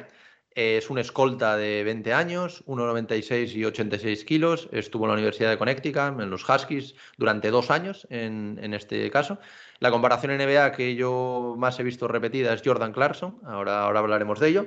En cuanto a estadísticas, pues bueno, aporta bastante, sobre todo puntos, 18,7, 5,7 rebotes y 1,8 asistencias. Eh, luego tiene un 44,7% en tiros de campo. Eh, uno de sus fallos principales, un 29,3 en, en tiros de 3 y un 78% en tiros libres. Todo esto en 31,7 minutos sobre, sobre la pista de media. En cuanto a fortalezas, pues bueno, es un jugador que tiene un potencial alto en cuanto a su capacidad para anotar y también para, por el desequilibrio que, que aporta dentro de la pista. Eh, juega y aprovecha bastante bien el tema del pick and roll y sobre todo también los espacios eh, al contraataque. Y también, bueno, es un buen penetrador, pero eh, que también domina otros tiros, como sobre todo el, mid-range. Eh, absorbe también el, contacto, que, es importante, importante, perdona, y pues bueno, saca bastantes faltas. Puede también llegar, lo que decíamos, y por eso yo creo que viene aquí un poco la, la comparación, a ser un gran anotador desde el banquillo, como el caso de Jordan Clarkson.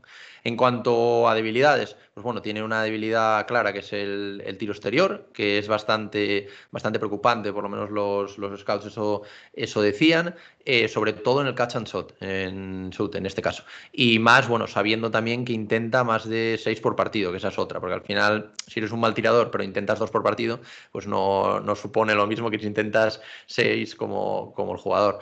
Eh, luego también es verdad que necesita el balón en sus manos para, para ser efectivo, no es un jugador que, que juegue bien eh, sin balón.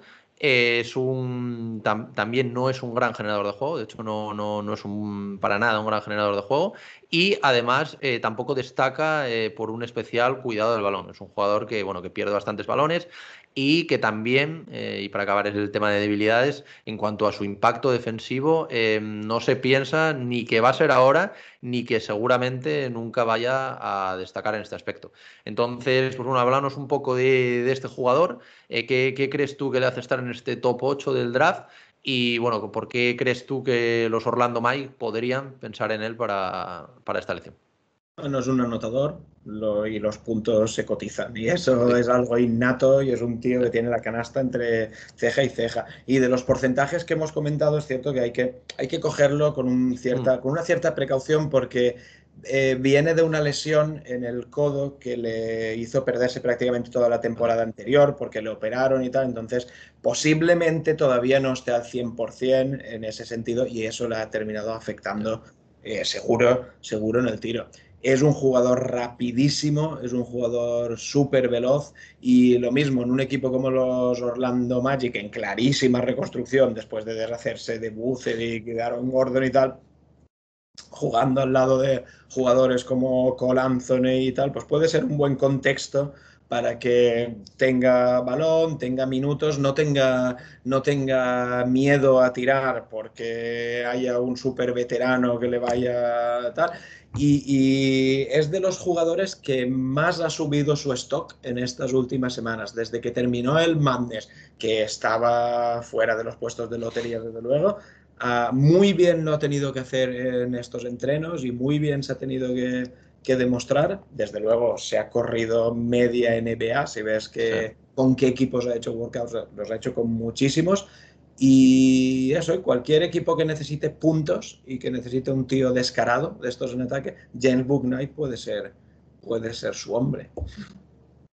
Sí, es que al final yo creo que la NBA eh, aportar tantos puntos y también tener un, anotador que te pueda meter 18 puntos por partido desde el banquillo, pues bueno, se cotiza y bueno, el caso de Jordan Clarkson, que yo creo que por eso también se le, se le compara bastante con él. Sí, quizá el, eh, no, no tanto por el físico, yo creo que Jordan poco más fuerte, más alto y, otra vez eh, The Book Knight preocupa un poco pues, sobre todo su, altura y su físico que es flojete, pero bueno, ya sabemos que en la NBA no tienen ningún problema en meterte horas de gimnasio y, nada, y a ponerte fuerte y a poder defender y tal. Así que James Book Knight es de esos jugadores que es una incógnita para mí. ¿eh? Yo creo que puede ser un exitazo o, puede ser uno de los fracasos más grandes de los que estamos hablando si sale muy arriba. Sí, sí, sin duda. Y bueno, ahora vamos a pasar a la séptima lección, que en este caso serían otra vez los Golden State Warriors. Y, pues bueno, en este caso, otra vez, nosotros seleccionaríamos a un alero alemán, como es el caso de Franz Wagner como curiosidad, por seguramente os suene esto, es el hermano pequeño de Mo Wagner, que actualmente está en los Orlando Magic. Es un jugador de 19 años, 2,05 eh, de altura, eh, peso de 100 kilos y ha estado dos años en la Universidad de Michigan. Comparación NBA que más he leído ha sido con Danilo Galinari, ahora, ahora comentaremos, podría, podría compararse, es diferente. Y en cuanto a estadísticas, pues bueno, 12,5 puntos por partido, 6,5 rebotes, 1,3 robos, no está nada mal, un 47,7% en tiros de campo, un 32 4,5 en, en, tiros de 3, intentando entre 5 y 6 por partido, más o menos, y un 83,5 en tiros libres. Y todo esto en 30 minutos de juego por partido. En cuanto a las fortalezas de Wagner, pues bueno, eh, sobre todo la combinación de altura y también buena generación con el balón en las manos, que, es más raro en, jugadores más, más grandes. Eh, es, un, es, un, jugador también con un gran manejo de balón, sobre todo eh, para su altura, como, como decimos. se maneja también bastante bien con el, con el pick and roll como manejador. Y además, durante su etapa en Michigan, pues ha progresado mucho también como asistente y puede ser un buen asistidor secundario. Eh, también es muy eficaz a la hora de postear, a pesar de, no hacerlo con mucha frecuencia. Eh, de hecho, eh, le dicen bastante de, hacerlo, de hacerlo más, pero él no es, no es algo que parezca que le gusta mucho, aunque sí que es verdad que bueno, lo, lo, hace bastante bien. Y defensivamente, pues a pesar de no ser un máximo especialista, pues bueno, es un buen marcador y también es un jugador que a pesar de su altura es bastante versátil y además también aporta bastante a nivel de rebote defensivo y como visteis también robando, que tiene 1,3 rebotes eh, robos perdona, por partido y taponando. En cuanto a debilidades, pues bueno, si, si lo veis se, ve claramente, no es un jugador que tenga un gran físico y eso al final, pues bueno, le puede pasar factura. Eh, además, eh, no es un gran definidor y en la NBA, pues la verdad que sobre todo en los scouts dicen que puede sufrir bastante por, por esto y su tiro exterior es un tiro bastante deficiente, a pesar de, bueno, de, que intenta bastante por partido, pero no, no es el mejor, el mejor posible. Y eh, por último, en cuanto a sus debilidades, también sufre bastante cuando defiende en carrera. Sí que es verdad que en estático pues no le cuesta tanto, pero al no tener este buen físico, pues al defender en carrera, pues sí que es verdad que, le cuesta más. Eh, y bueno, ahora pues presentarnos un poco a, Wagner, eh, ¿qué, nos puedes decir de él y por qué crees que, esta séptima lección de los Golden State Warriors podrían gastarlo, por, decirlo de alguna manera, en el alero alemán?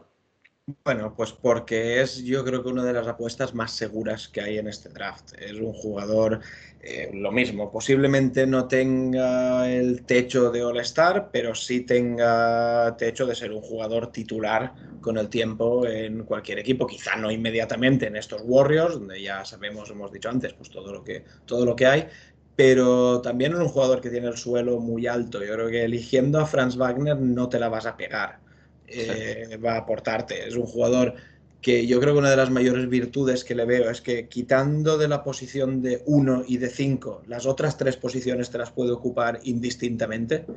Eh, no tiene un gran tiro ahora mismo, pero sobre todo no tiene consistencia, pero eso se trabaja y eso se mejora y tiene buena mecánica y tiene buena disposición, con lo cual da que pensar que va a mejorar, que va a mejorar su tiro y además, pues eso, dependiendo de la posición que ocupe, eh, son dos metros cinco, más o menos, de, jugador, con buena movilidad, con, rapidez, con lo cual, para mí el puesto este quizá no es tanto por su calidad ahora mismo, sino por el poco riesgo que entraña elegir a este, a este jugador, que no tiene nada que ver con el tipo de juego de su hermano, son totalmente diferentes. Este, sin duda, sin duda. Es que me, pareció curioso porque sí que es verdad que cuando escucho lo de Wagner, pues dije, bueno, voy a buscar y justo coincidió y no, no, no lo sabía el dato y me pareció bastante curioso.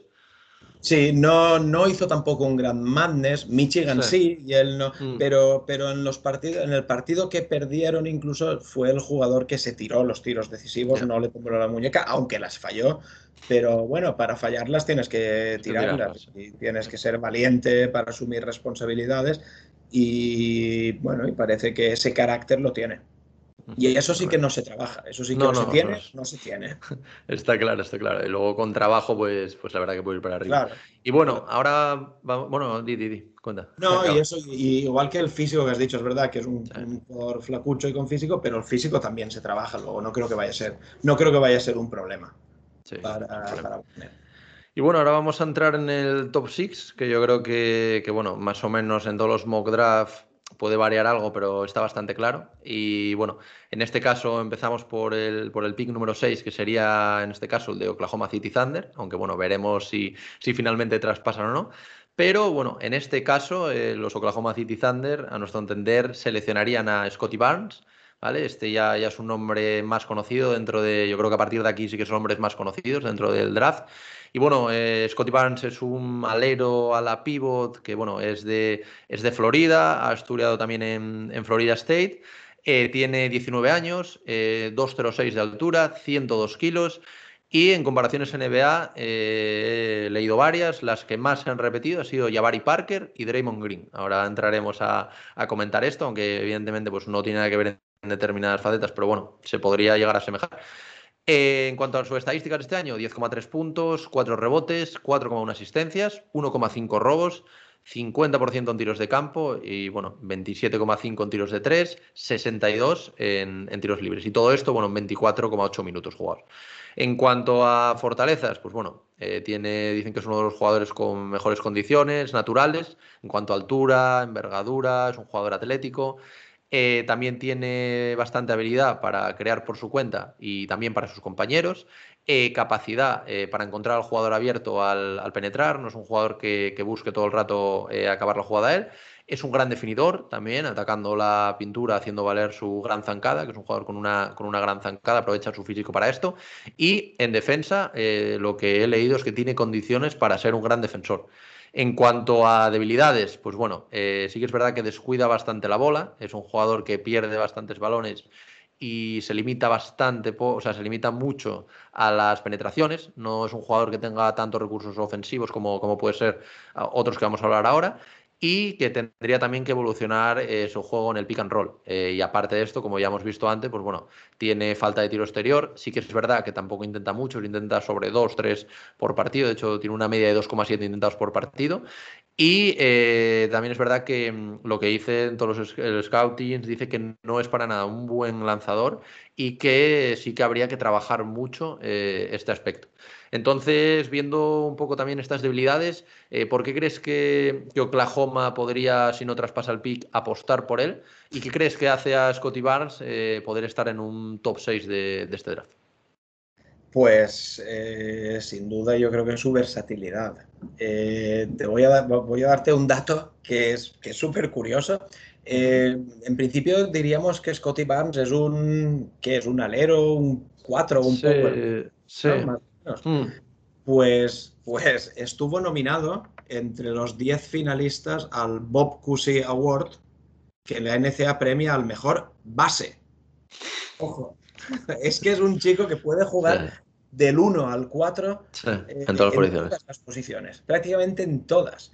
Entonces, esa versatilidad, el poderse adaptar a muchísimos sitios, posiblemente sea uno de los jugadores con más techo también de este próximo draft. Eh, eh, viendo el contexto, es que Florida State además es una universidad en la que apenas nadie destaca especialmente. Eh, con Leonard Hamilton de entrenador, nadie supera los 10 puntos por partido. Y antes lo has comentado, Patrick Williams, que eligió en Chicago, venía de allí y era un jugador que no parecía que fuese gran cosa, se le veía tal, pero cuando dan el salto a la NBA y se liberan de, pues eso, de, esa disciplina y de ese orden que Leonard Hamilton les, les mete y tal, eh, estallan, explotan y resulta que son mejores de lo que, de lo que muchas veces nos parecían. Eh, Scotty Barnes está subiendo muchísimo día a día en todos los mock draft. Eh, para mí era en principio, los cinco primeros estaban claros, pero ya no, hay, ya no está tan claro que Scotty Barnes no se pueda meter, meter en ese grupo y salte del 6 al 5 o incluso veremos si sigue subiendo más, porque además de todo lo que le has dicho, que, tiene muchísimas virtudes, es que es un jugador jovencísimo. Entonces mm. tiene todavía muchísimo margen, muchísimo margen de mejora. Y bueno, eh, en OKC, con lo que tienen también y en una reconstrucción absoluta al lado de jugadores jóvenes y al lado de, pues eso, de Shaquille Alexander y de todos estos que, que tienen y no tienen ninguna prisa por competir, eh, podría ser, podría ser un buen contexto, pero como lo podría ser para él posiblemente los Orlando Magic si saltaran y, decidieran, o, en el pick número 5 decidieran apostar por él.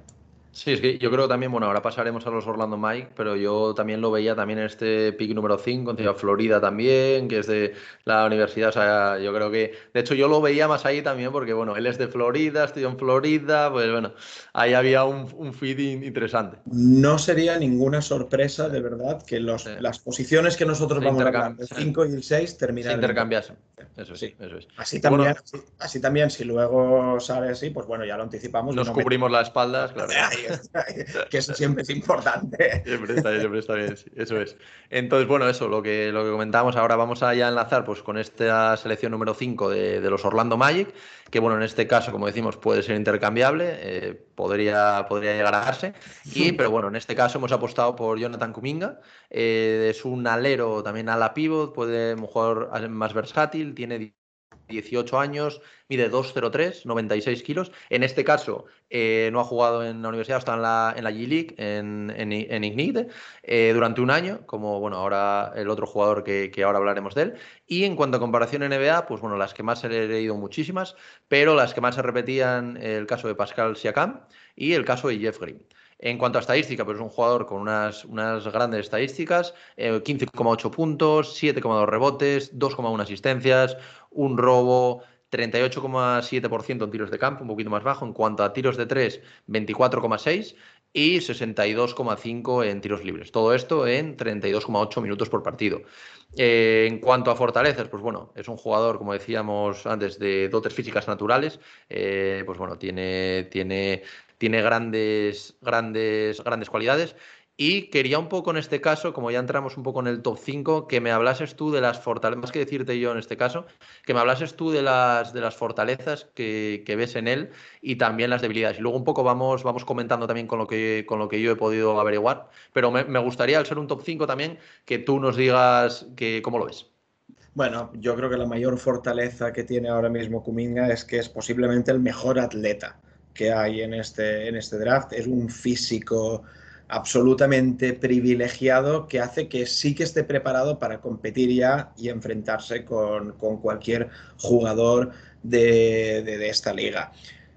Eh, eh, por contra, debilidades que está muy verde. Me parece que es un jugador que está todavía muy, muy, muy por madurar. Así a grandes rasgos, si quieres. Sí, sí, porque, a ver, bueno, voy a empezar por las fortalezas. Eh, lo que tú decías, sí, yo lo que lo que había visto sobre todo es las dotes físicas naturales. Me parece una, auténtica barbaridad como, como, jugador un toro, eso es. Y que también, pues bueno, se habla de él que tiene dotes como pasador, aunque sí que es verdad que no lo, no lo está explotando todavía, todavía mucho. Y que también, aunque no es un gran defensor, eh, tiene también todas las condiciones, eh, o, eso dicen, para llegar a serlo, ya que bueno, puede desarrollar la capacidad para ser un defensor versátil, aunque ahora todavía no, como decimos, no es un gran defensor. Y que bueno, también es uno lo que tú decías, uno de los eh, jugadores con más potencial, sobre todo por tema físico dentro de este draft. Y bueno, debilidades también se vio un poco antes en los porcentajes que dije, 38,7 de campo, 24,6, no es un buen lanzador, eh, incluso en bandejas se le ha visto fallar algunas bandejas bastante fáciles, incluso por debajo del 50% en bandejas.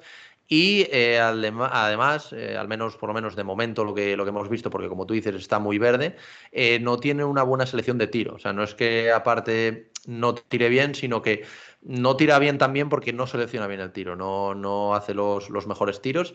Y luego también preocupa sobremanera, a pesar de, como decimos, su, las condiciones innatas que tiene, el tema de desconexiones. Eh, por lo que he visto también se desconecta bastante de los partidos, te puede hacer una buena defensa, pero luego a lo mejor está dos o tres defensas que dejando solo a su, a su marca. Entonces yo creo que aquí también puede, puede mm, verse un poco perjudicado por eso. De hecho, incluso lo que comentábamos, igual se puede incluso intercambiar por Scotty Barnes, por, por esto también, por ser el otro un jugador más versátil. Pero, pero bueno, yo veo un jugador con mucho potencial, pero como tú dices, mucho trabajo y bueno, yo creo que Orlando pues, puede estar muy bien para, para desarrollarlo, pero bueno, es, es, es, es complicado. Claro, la cuestión es que Orlando ya tiene también muchos otros jugadores a los que desarrollar, porque llegaron hace poco pues, Chuma o Kiki en el pasado. Mobamba todavía sigue estando ahí, sigue estando muy verde y sigue estando muy por hacer. Y ese quizás sea el mayor problema de, de Kuminga. Es verdad que tiene un grandísimo potencial a mí me parece que su inteligencia baloncestística no es demasiado allá, por decirlo así, vamos a decir, vamos a dejarlo así. Pero, pero es, ver- es verdad que eso, que el potencial lo tiene. No me parece un jugador con recursos técnicos, su técnica individual no me parece especialmente exquisita. Y, y lo mismo me que me pasa con Kuminga, me pasa un poco con, con otro jugador que comentaremos luego, que es el otro miembro del Ignite. Es que el experimento Ignite todavía Sí. está por ver qué es realmente. Es cierto que sus números son buenos, pero claro, son buenos en un contexto no competitivo, porque el Ignite eh, fueron pues, cinco partidos de exhibición y además en, en- en un equipo que está creado para ser un escaparate para Sí, estos sí, jugadores. Eh, entonces, pues juego en equipo el justo, entonces Sí. más bien interesa por eso inflar tus estadísticas, eh, hacer buenas actu- actuaciones individuales. Eh, a nivel draft, eh, parece que no les ha ido mal, no han perdido ninguno de los dos jugadores, estos principales, no han perdido demasiado valor, pero quiero verlos dentro ya de un contexto competitivo profesional para ver realmente si se han formado, pues eso, una cosa es la técnica individual, pero luego Sí. está la táctica individual, el juego en equipo, y ahí es que no podemos decir si son mejores o peores porque no les hemos visto todavía en ese contexto. Así que es, es una, es, bueno, es una incógnita, pero al mismo tiempo que me genera muchísima curiosidad. Y creo que de lo que pase con tanto con Kuminga como con el otro jugador que hablaremos poco después, Sí. dependerá mucho del futuro de este, de este proyecto. Y, y aprovechando esto que, que estamos comentando ahora del, del Ignite, eh, para los que no conozcan este equipo, el Ignite, eh, por lo que tengo entendido, bueno, es un, es un equipo que se creó porque dentro de la NCA, eh, al menos hasta ahora, los jugadores no, no podían recibir, o sea, no recibían sueldos, no podían tener patrocinios. Ahora creo que este año cambió en cuanto a, en cuanto a un, en cuanto a un tema, ¿no? Que a partir de ahora sí que pueden estar patrocinados, me parece que es, ahora, ahora lo comentaremos. Y entonces es un equipo que se creó para esto y como tú dices, es un poco un equipo que juega exhibiciones y luego pues bueno, se mete dentro de- del torneo, pero bueno, este año no, no me acuerdo a qué, a qué ronda había llegado, pero bueno, no, tampoco hizo un, un gran papel dentro de, dentro de la competición. Entonces, bueno, explícanos un poquito así por, por encima cómo, cómo fue la creación de, de esto para el que no, de este equipo, para el que no lo, no lo sepa, y un poco en qué, en qué se ha basado todo esto. Sí, bueno, pues el gran, la gran hipocresía, podríamos decir, del baloncesto universitario siempre ha sido el tema del amateurismo, que los jugadores no pueden cobrar por estar allí y tal, aunque luego, eh, bueno, pues de su imagen y de Sí. su nombre y de muchas cosas, sobre todo en los grandes jugadores, imaginad hace un par de años, Zion Williamson, todo lo que generaba, él no se podía beneficiar directamente de ello, pero la universidad sí y tal. Entonces, para determinados jugadores que, que- que provienen de contextos pues, más desfavorecidos, eso era un problema y tal, y se creó la NBA, eh, la propia NBA creó este equipo para la G League, el llamado el, Ignite, y los jugadores sí que podían cobrar, cobrar algo, algo, ¿no? algo que no estaba mal. No sé si se hablaba de 500 mil dólares o 300 mil, o sea, cantidades, vamos, que para estos chicos pues no está nada mal. Eh, y ahí primaba el aspecto económico sobre todo y algunos eh, decidieron apostar por saltarse su año universitario teniendo claro que solamente iba a ser uno y que su carrera Sí. universitaria no les importaba por formarse en este equipo.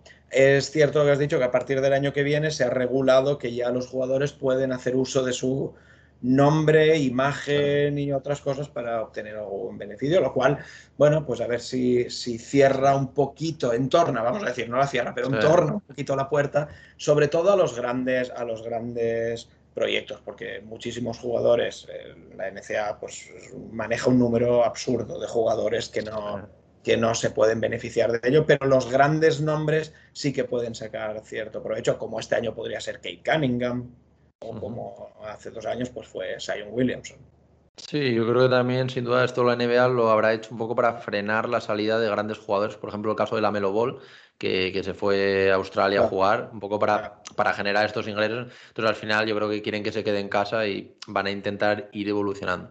Claro, al final no son muchos los que optan por una salida profesional, pero como bien dices, la liga australiana es otro mercado que le resulta atracti- atractivo, pero, Sí. pero estamos hablando de, Sí, no sé, 5, 6, 10 jugadores como mucho que pueden optar por esas vías. El resto pues tienen que seguir desarrollándose en universidad. Por ejemplo, es, siempre se comenta, es una de las cosas que si eso puede poner en peligro la NCA, pues hablamos de jugadores top. Por ejemplo, un jugador como Jamorant no hubiera tenido esta posibilidad porque en su momento de instituto no destacaba, el salto lo dio después.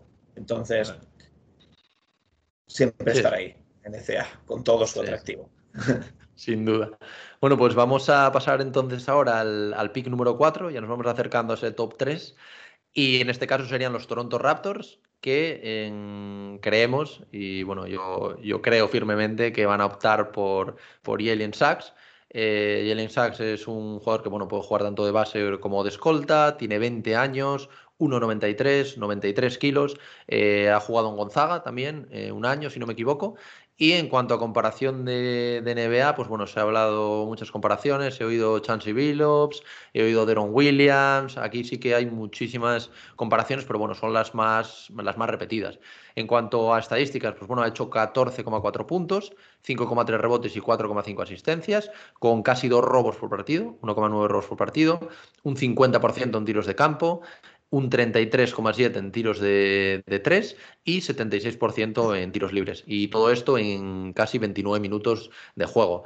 Eh, en cuanto a fortalezas, pues bueno, es un, buen anotador y, un buen generador de juego, sobre todo porque tiene un, un gran IQ.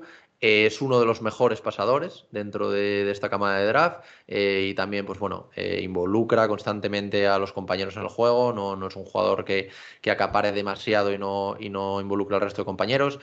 aprovecha también su físico y también ataca con asiduidad la, la pintura y también sabe aprovechar su velocidad, sobre todo a cancha abierta, y genera bastantes puntos por sí mismo y también para, como decíamos antes, para sus compañeros. además de todo esto, es un buen reboteador en defensa y también lo aprovecha bastante para, para iniciar, sobre todo contraataques. De hecho, tiene varias jugadas allí de coger el rebote e iniciar el contraataque rápido. En defensa, aunque no sea un grandísimo defensor, sí que es verdad que se muestra muy activo y a la hora, como decimos, de robar balones, que tiene casi dos robos partido. Y esto también yo creo que es lo que hablamos un poco, es un poco innato, porque al final los jugadores que no son tan activos, aunque sean buenos defensores, pues bueno, eh, en este caso, él no siendo un gran defensor, pues bueno, puede aprovechar esa actividad para el caso de, robar balones. Y bueno, en cuanto a habilidades, este jugador, pues como vemos por las estadísticas, no tiene un, tiro exterior muy sólido, al menos de momento. Eh, sí que es verdad que tampoco intenta mucho, apenas intenta tres por partido. Y bueno, como decimos, eh, con un 33,7% de, de, efectividad. Eh, además de esto, tampoco tiene la habilidad para marcar distintas posiciones, que esto es un poco lo que le puede lastrar en, en temas de defensivos. Y también es un jugador que de vez en cuando, como le pasaba antes, eh, pues tiene, tiene alguna desconexión y también su equipo pues bueno, lo, paga bastante caro porque no, no es un jugador que esté concentrado, consiga estar concentrado todo, todo el tiempo del partido. Eh, y bueno, después de saber un poco, un poco este breve análisis, eh, ¿por qué crees tú que Jalen Sachs puede entrar en este top 4? ¿Y cómo, por qué crees también que los Toronto Raptors pueden apostar por él? Bueno, yo, Jalen Sachs es mi debilidad. Yo siento pasión por este jugador que he visto desde el primer partido que jugó en Gonzaga. Es un combo guard de manual. Y, en la comparación, eh, te voy a, poner un nombre que no has dicho, que a mí es el que, el que me viene a la cabeza, que es el Brandon Roy universitario. No, ya el de Portland, las ya, eh, pero Brandon Roy universitario era, es este tipo, este tipo de jugador. Me parece un jugadorazo y si hay algo que, creo que destacar, más allá de todas las virtudes en el juego propiamente dicho, es, es que es de estos jugadores que, tiene algo especial. Eh, no, no sabes qué, pero está tocado por una varita divina que hace que cuando llegues a Gonzaga, pues te hagas con el equipo y, hagas eh, una actuación bestial en el primer partido, que hace que en las semifinales el triple desde medio campo en el clutch lo meta él y se convierta en una canasta viral. Eh, es, esa, suerte innata, es un, deportista de élite eh, en todo lo que hace. Era, era en instituto era tan buen jugador de fútbol americano como de baloncesto y tuvo que decantarse por, por la opción de baloncesto, pero si hubiese jugado fútbol americano estaría un jugador top es decir, es de estos jugadores que tiene algo. ¿Y por qué no está más arriba? Pues posiblemente porque porque los tres que hay arriba por perfiles sean un poco más completos o puedan ser un, un, poco más diferenciales. Pero, pero a mí me parece un jugadorazo que puede jugar tanto de base puro director de juego como puede adaptarse a generador secundario. Y si cae en un contexto donde tenga anotadores y él pueda repartir juegos, un jugador que se va a ir también al triple doble con muchísima facilidad. ¿Y por qué en los Toronto Raptors? Pues porque los Toronto Raptors tienen el número 4 y el mejor, el mayor talento posiblemente que les vaya a llegar al número 4 es Jalen Sachs y no deberían de dejarlo, de dejarlo pasar. Y además, no sé, me parece un jugador que por sí solo tiene carisma, es un jugador que va a vender camisetas con su propio nombre, que puede ser un, un, jugadorazo. Yo estoy enamorado de él y creo que se me nota. es lo que tú dices, es de estos jugadores que, que aparte de lo buenos que son, lo que generan para el equipo, pues tienen ese algo que no, no, se sabe lo que es, que al final es lo que tú dices, no, ya no es que meta un triple desde medio campo, sino su forma de jugar. Tú sabes que son jugadores que cuando tienen el balón en las manos sabes que algo van a pasar. Sí, lo que transmiten la pista, exacto. Este te levanta, te levanta del asiento hasta cuando estás en la tele. Te deja muchos highlights, pero luego sabe jugar, sabe defender. Eh, además es un jugador también muy expresivo en la cancha. No sé, a mí, a mí me gusta mucho. Sí, sí, sin duda. Yo creo que a, Toronto también les viene bien un, ese tipo de jugador también que levante un poco los ánimos, que, últimamente parece que, están un poco En principio, el número 4 parece un lock, parece de estos que parece bastante cerrado para Jalen Sachs y sería una sorpresa que no lo fuera. el 1 y el 4 creo que están bastante cerrados, pero sin duda, sin duda. Sin duda. Bueno, ahora vamos a pasar al top 3. Aquí los los tops de, este draft. Yo creo que sin duda los mejores jugadores para, para, mí, por lo que he visto. Y bueno, en el 3 seleccionan los Cleveland Cavaliers. Y bueno, yo creo que en este caso van a escoger a Evan Mobley, que ya hablábamos de, él antes. Es un pívot originario de San Diego, eh, tiene 20 años, 2'13, 98 kilos, eh, jugó en la Universidad de California, si no me equivoco, en los Trojans eh, durante un año también. Y bueno, comparación en NBA, pues he leído muchas. Está Chris Voss, está un poco más actual Christian Wood, pero bueno, también yo creo, yo creo que es un jugador que, que está por definirse, aunque bueno, es un, es un grandísimo jugador y el jugador interior por, bueno, de, este draft, sin duda. Cuanto a estadísticas, pues 16,4 puntos, 8,7 rebotes, 2,4 asistencias, 2,9 tapones por partido, ojo con este dato, un 57,8 en tiros de campo y bueno, un 30% en tiros de 3 y un 69% en, en, tiros libres. Y todo esto en 34 minutos de juego. En cuanto a fortalezas, pues bueno, tiene muchas, la verdad. Eh, entre ellos, pues bueno, tiene un gran nivel técnico, a pesar de, ser un hombre grande, que sorprende bastante con sus 2.13. Eh, tiene un gran juego en, el pick and roll, sabe abrirse, sabe definir, sabe mover el balón, encara también uno contra uno tiene buen movimiento de, pies y, buen toque de balón, eh, sobre todo para definir cerca del aro. También en transición domina y bueno, puede, eh, puede dominar eh, bastante en este aspecto del, del, juego y del ataque. Y además también fuerza bien los tiros libres. Sí que es verdad que bueno, tiene un 69% que debe trabajarlo, pero bueno, por lo menos sabe, sabe utilizar su cuerpo. Además, su capacidad para proteger el aro es una capacidad tremenda y es un buen reboteador, como muestran los casi nueve rebotes que coge por partido. Y bueno, además de esto, pues cubre muchísimo terreno gracias a, su destreza y también a su velocidad. Y defensivamente, pues bueno, eh, en cualquier equipo que le coja, yo creo que va a tener un impacto ya de inmediato. Eh, luego, evidentemente, se seguirá desarrollando, pero bueno, es un, gran defensor desde, desde ya. En cuanto a debilidades, pues bueno, por sacarle alguna debilidad, pues la falta de kilos, em, pesa 98 con 213, que bueno, pero bueno, es lo que tú decías, al final lo trabajará y en unos años ganará, ganará músculo y, ganará presencia. Y bueno, también sí que es verdad que a pesar de ser un interior, pues tampoco tiene el mejor eh, juego en el poste bajo, no es un jugador que domine jugando de espaldas. Y bueno, lo que decíamos, tampoco tiene un gran tiro exterior, que sin duda lo trabajará, y como decíamos también que no domina los tiros libres, que esto sí que sí que es importante siendo un jugador que sobre todo va bastante a la línea. Y luego al verle tirar, pues tiene una mecánica que no es, eh, pues bueno, todo lo fluida, pero ni consistente, pero bueno, se puede trabajar y aunque no será un grandísimo tirador, pero sí que es verdad que puede llegar a ser un, un pivot moderno y ser un perfil muy interesante. Y bueno, al final eh, cuéntanos un poco sobre, sobre él. Yo creo que, está claro que al final es detrás de los otros dos que mencionaremos, es el otro gran talento, eh, además un, un pivot, no sé, yo, yo lo veo bastante, bastante claro, el top 3 seguro. Sí que es verdad que alguna gente pues dice que, que podría también entrar en el top 2. Yo creo que no, que finalmente eh, escogerán al que vamos a hablar ahora. Pero bueno, es un, sin duda un grandísimo jugador, uno de los grandes de este draft. Y bueno, coméntanos qué, qué le hace tan especial y, y qué le hace poder ser un top 3 de este draft. Bueno, pues que es el, es el mejor pivot, pivot, puro que hay en este draft, no hay otro. Entonces, eh, pues eso, antes decíamos que los puntos se cotizan, pues los centímetros también. Los centímetros y si la calidad te acompaña, pues evidentemente eh, se pagan porque lo que decíamos antes, los 2 metros 13, eso sí que o se tiene o no se tiene. El músculo sí. se puede trabajar, pero eso no. está ahí. Eh, ¿Por qué está en el top 3? Pues, de, pues lo que lo has dicho perfectamente, porque dependerá de lo que elijan los Houston sí. Rockets en el número 2. Eh, o está en el número 2 o está en el número 3. Y si le eligen los Cleveland en el 3 es porque es lo mejor que les ha llegado en ese momento sí. y es cierto que es, que es lo mejor.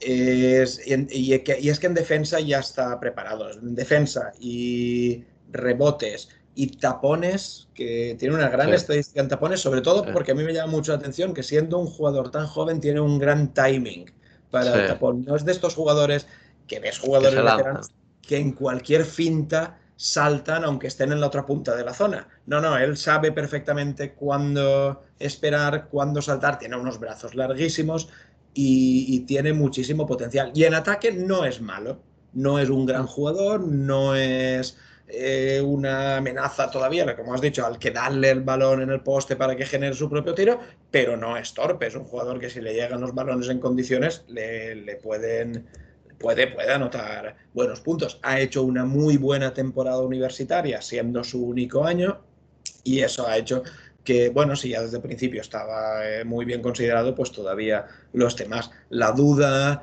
que genera en Cleveland es cómo encajarlo con Jarrett Allen, que es otro 5 que es otro 5 puro. Pero, pero es que yo creo que el futuro de los Cavs y los movimientos que hagan los Cavs en la agencia libre y los traspasos dependerá mucho de a quién elijan. Sí. Quizá si de quién y de, y de qué renueven. Quizá si eligen a Evan Mobley, pues opten por no renovar a Jarrett Allen y hacerlo con sí. Colin Sexton y si no eligen a Ivan Mobley y eligen otro perfil de jugador, quizás sea Sexton el que salga y a Jarrett Allen al que le den el dinero. Así que el futuro de los, de los Cavaliers dependerá mucho de qué jugador les llegue al pick número 3. Sin duda. Y bueno, entonces ya nos metemos aquí en, en, el pick número 2 de los Houston Rockets, que también está muy relacionado con esto. Que bueno, en este caso yo creo que es claro el puesto para Jalen Green. Eh, Jalen Green, pues bueno, al final es un, un escolta que bueno, un dato curioso es que fue el, el MVP del Mundial Sub-17, es un jugador de 19 años, 1,98, 82 kilos, es el otro jugador del que hablábamos que estuvo también en Ignite eh, durante un año. Comparaciones NBA, yo la que más he leído, y aquí sí que es verdad que es muy repetida, es con Zach Lavin, que está, yo creo que se puede llegar a asemejar. Eh, como tú decías, unas grandes estadísticas también, pues un poco por, por haber estado en, Ignite, que, que, al final pues eh, fomenta un poco esto, pero bueno, 17,9 puntos, 4,1 rebotes, 2,8 asistencias, 1,5 robos, un 46,1% en tiros de campo y un 36,5% en tiros de 3 y un 83% en tiros libres. Y todo esto en 31,6 eh, minutos por partido. En cuanto a fortalezas, que tiene muchísimas, pues bueno, tiene una capacidad atlética tremenda, es posiblemente en cuanto a esto, si no el mejor, eh, de los mejores jugadores dentro del draft. Es también un jugador muy ágil, eh, con mucha rapidez. Eh, cuando le ves moverse por la pista, pues es un típico jugador que ves que es, que es muy ágil, que no le cuesta nada, muy fluido los movimientos. Eh, tiene aparte de esto una gran capacidad anotadora, casi 18 puntos por partido este año. Y también es un jugador que bueno, es bastante creativo con el balón. Eh, ataca al aro, también eh, se mueve sin balón. Eh, y bueno, al final, además de todo esto, pues también suele atacar con frecuencia la pintura, que o sea, no se limita al final a, ser el típico tirador de media distancia o larga distancia, sino que también ataca la pintura. Esto es muy importante en su perfil. Y defensivamente es verdad que no es un especialista, pero bueno, eh, cubre bastante terreno y como decimos, también por un poco su inteligencia, pues eh, promedia 1,5 robos por partido y también tiene un buen, buen juego de manos.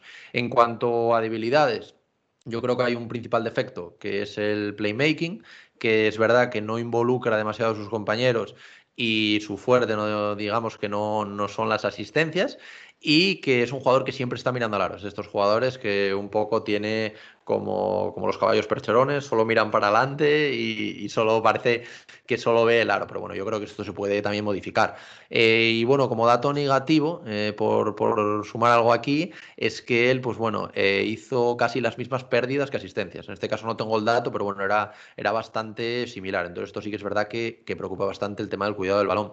Y luego su físico, a pesar de, de tener una buena capacidad atlética, está aún por desarrollar y como digamos y como le pasa a bastantes jugadores, le faltan kilos, pero bueno, esto tampoco, tampoco preocupa demasiado porque al final esto es lo que tú decías, horas, horas de gimnasio, eh, sobre todo para poder sacar faltas y para cuerpear. Y también, evidentemente, pues bueno, debe mejorar el aspecto defensivo, que como decíamos antes, sí que es un gran robador de balón, pero en aspecto defensivo, pues bueno, tiene que, tiene que tener, eh, tiene que sobre todo trabajar algunos fundamentos y, mejorar. Pero bueno, aparte de esto, que al final, pues bueno, hay que sacar debilidades a todo, el mundo.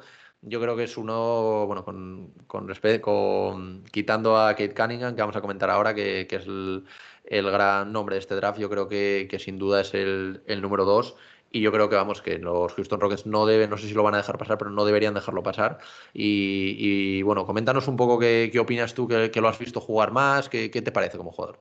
Sí, potencial All-Star le veo yo. Este sí que es un grandísimo anotador, posiblemente el mejor anotador que hay en este draft y que tiene que tener balón, puntos y, puede sumar, hacer grandes números. La duda en los Rockets es cómo encajarlo con, con, bueno, con Kevin Porter y sobre todo cómo se repartirá el balón con John Wall también, pero pero en unos Rockets que no tienen nada que perder, tienen que jugársela con un jugador así sin ninguna duda. Eh, a mí me llama muchísimo la atención sus, piernas, la potencia que tiene, tiene un, tren inferior brutal, es muy potente, es muy explosivo, es muy fuerte, pero luego tira bien. Eh, puede mejorar, por supuesto, porque, porque tiene que adaptarse a la distancia del triple en la NBA y tal, pero... pero es capaz de, anotar y como has dicho tú, es que es de estos jugadores que su primer objetivo, tal y como recibes, mirar a la canasta y si puede lanzar, lanzar.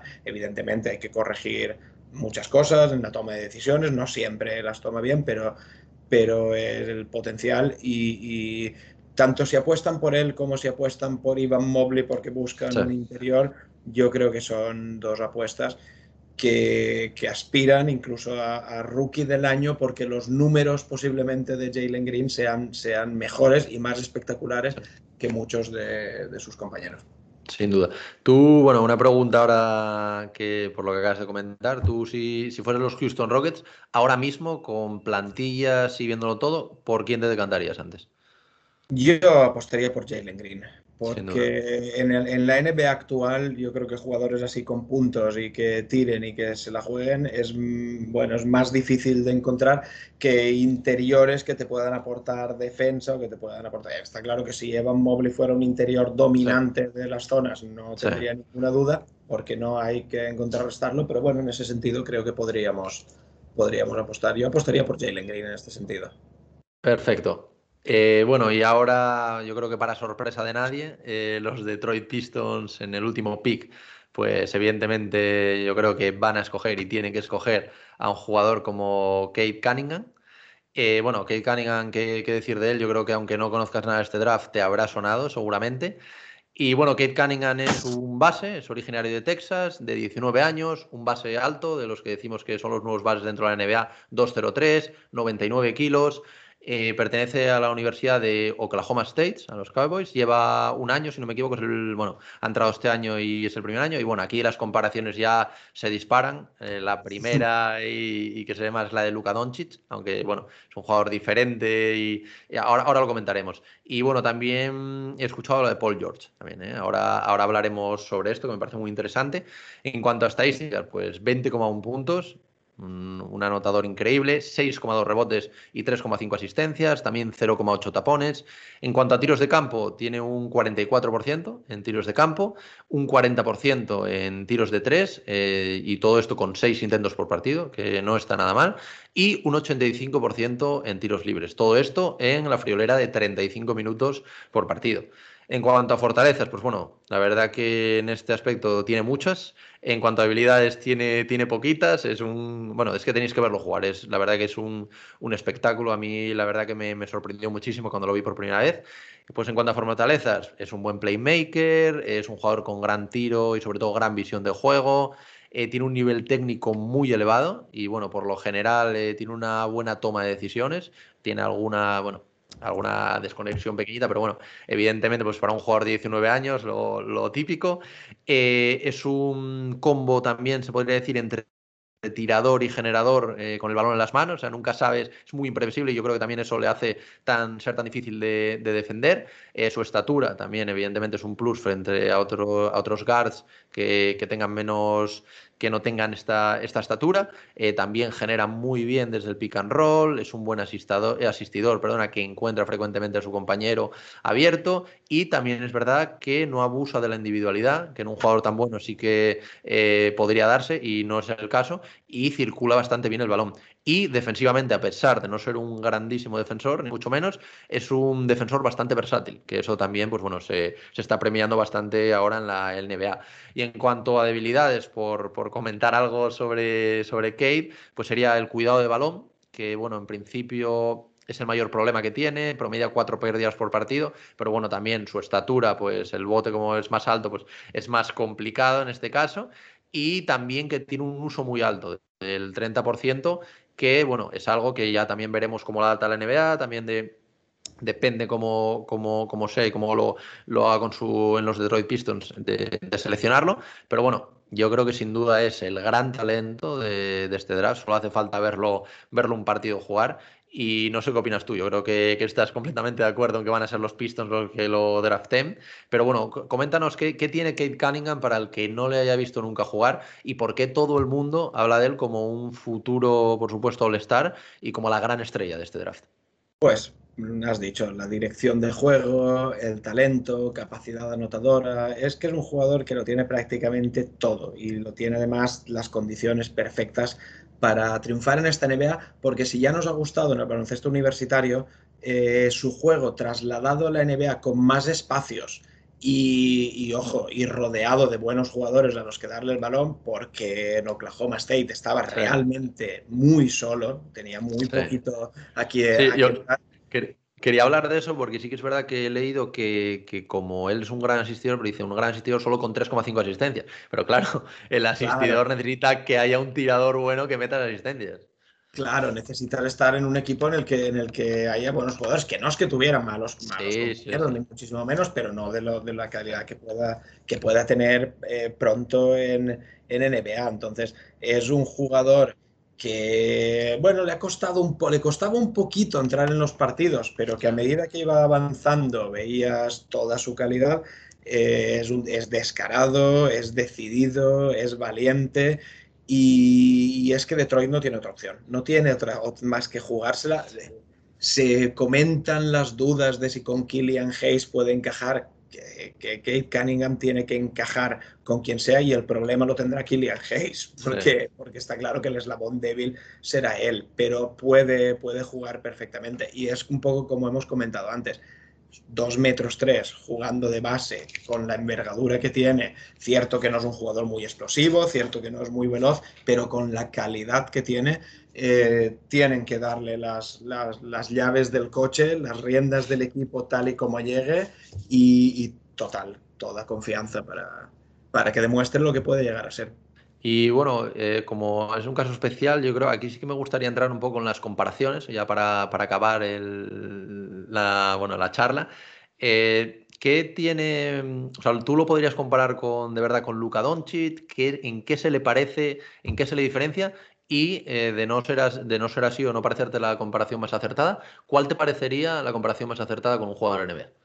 Es difícil, ¿eh? me resulta difícil. De, con el tema de Luka Doncic, yo creo que le vamos a comparar siempre por el tamaño, por el hecho de ser un sea alto, que es capaz de generar y es capaz de repartir.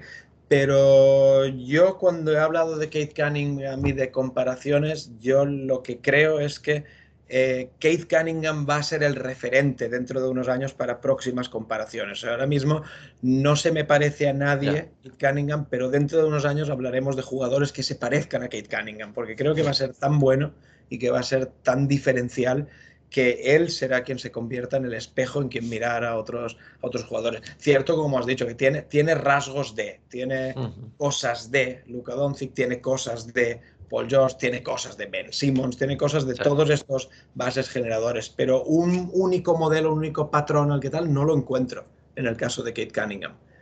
tiene cosas de la Hello Ball, tienes que tiene cosas de muchos jugadores. Sí, yo, creo que los grandes jugadores al final son los que es más complicado compararse con alguien, porque al final como que cogen cosas buenas de cada jugador y es, es muy, muy complicado. características de muchos jugadores. Sin duda. Bueno, pues eh, hasta aquí llega nuestro top 14 eh, que hemos hecho de nuestro mock draft, que nos ha costado lo, suyo eh, ponernos de acuerdo en determinadas selecciones, pero bueno, al final es lo que es lo que os decíamos, que al final esto pues a lo mejor lo hacemos mañana y sobre todo quizás no entre los seis primeros, pero del 7 al 14 pues se puede modificar y se modificará seguramente. por, recordar un poquito, vamos a, a, repasar los nombres. Sería, bueno, los Detroit Pistons en el puesto número uno con Kate Cunningham, Houston Rockets con Jalen Green, Cleveland Cavaliers con Evan Mobley, Toronto Raptors eh, era Jalen Sachs, eh, Orlando Magic con eh, Jonathan Kuminga, que bueno, aquí habíamos hablado también de intercambiar con Oklahoma City con Scotty Barnes, los Golden State Warriors habíamos hablado de Frank Wagner, si no me equivoco, sí, eso es. Luego en el 8 está Orlando Magic con, con James Knight. En el 9 Sacramento King con Moses Modi.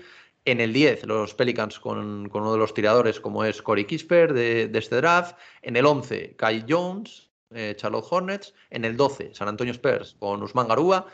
En el 13, Indiana Pacers con Josh Gidey. Y por último, los Golden State Warriors con Davion Mitchell.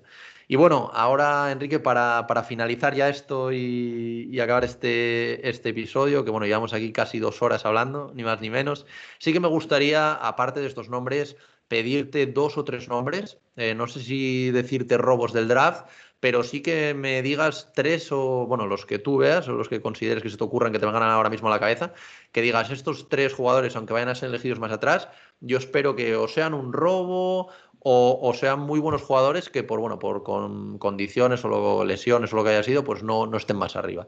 Dime algunos nombres y muy brevemente simplemente nombres y de cómo, cómo son como jugadores. Venga pues te voy a dar algunas de estas incógnitas mira jóvenes que no sabemos lo que van a ser pero que tienen grandísimo potencial y podrían eh, explotar y creo que van a caer bastante bajos en el draft. Encuentro a Ciaire Williams de Stanford, que ha hecho una muy mala temporada, es un, small forward. que es anotador, que bueno, tiene muchas, muchas, mucho talento, muy buenas características, pero que el contexto este año no le ha ayudado a nada.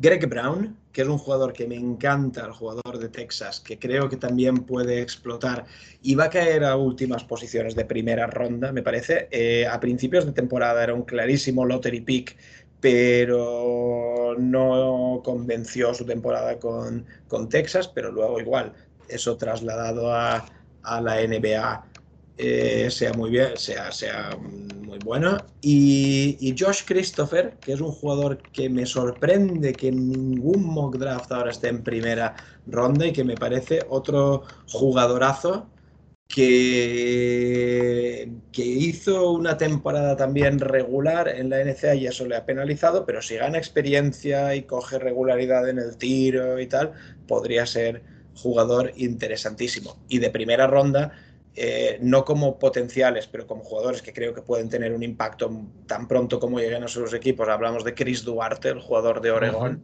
que está subiendo en todos los mock draft día a día. De no entrar en primera ronda, están colocándolo muy arriba. Ojo a lo que pasa con Chris Duarte. Y termino diciéndote a un Philip Petrusev, que también se habla muy poco de él porque ha estado esta última temporada en Europa, pero recordemos que estuvo en Gonzaga los últimos años y era el gran, el gran referente y que es un jugador alto, anotador y que puede ser, creo, una grandísima sorpresa. Y así podríamos estar media hora más dando nombres, pero tampoco. bueno, por dar eso, tres, cuatro nombres, yo creo, para, que, para que nos apuntemos y se apunte la gente. Y bueno, luego del jueves de la ceremonia de draft, pues ya volveremos a hablar y comentaremos un poco también, a lo mejor, pues un episodio en el que comentemos el post-draft, eh, cómo han elegido los equipos, los movimientos y si te parece bien. Claro que sí, por supuesto.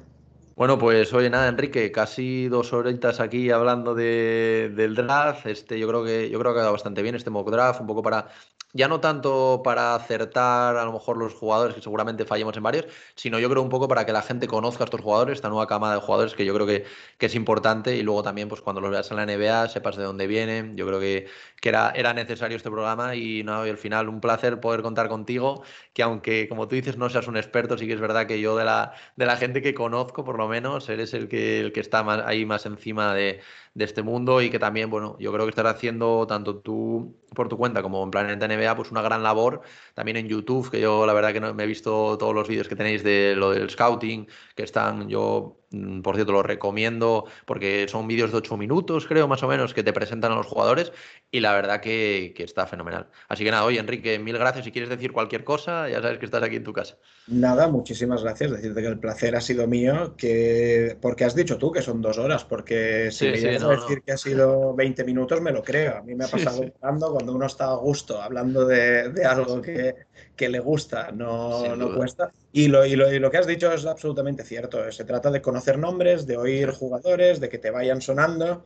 Eh, eso, nosotros hicimos un Scouting Express. Eh, Planeta NBA, que está en el canal de YouTube, que todavía están los vídeos colgados y son 6-7 minutitos para no cansar y si alguien quiere más de esos jugadores ahí está. Y oye, que me he sentido como, como en casa, muy a gusto y espero que la gente que oiga, vea este programa también le pase igual de rápido que a mí mientras lo grabábamos. Sí, sí, seguro. Yo, yo la verdad que es lo que intento siempre, que, el invitado sobre todo se sienta a gusto, porque yo creo que también a mí alguna entrevista o cosillas que, que he ido haciendo con, o colaboraciones con, con, otros, con gente de Twitter o con, con, otros canales, la verdad que sentirte a gusto hablando de algo hace que, que, que, puedas hablar de todo tranquilamente, puedas dar nombres, o sea, no sé, a mí me parece, me parece vital. Así que nada, me alegra muchísimo haberlo, haberlo conseguido. Estamos entre amigos. Sí, sí, sin duda. Bueno, pues nada, Enrique, eso, otra vez reiterar las, las gracias por haberte pasado por aquí y bueno, estamos en contacto y seguramente hablaremos el, el jueves para comentar la, la ceremonia. Por supuesto.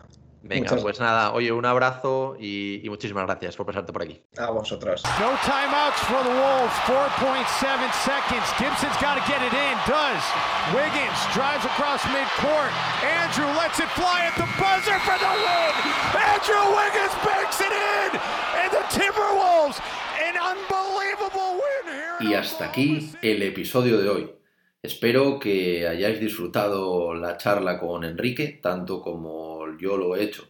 Y sobre todo, más que ver si acertamos o no finalmente las predicciones, os haya servido este episodio para conocer realmente a las que pueden ser las próximas estrellas del draft el próximo año.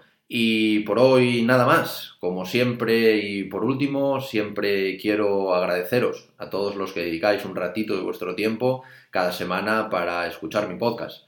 Para mí es una sensación increíble ver el apoyo que vais dando semana tras semana y ver que cada vez la comunidad va creciendo. Así que nada, daros las gracias a todos una vez más y nos escuchamos la próxima semana en el podcast de Cancha NBA, tu podcast de la mejor liga de baloncesto del mundo. One, two, three.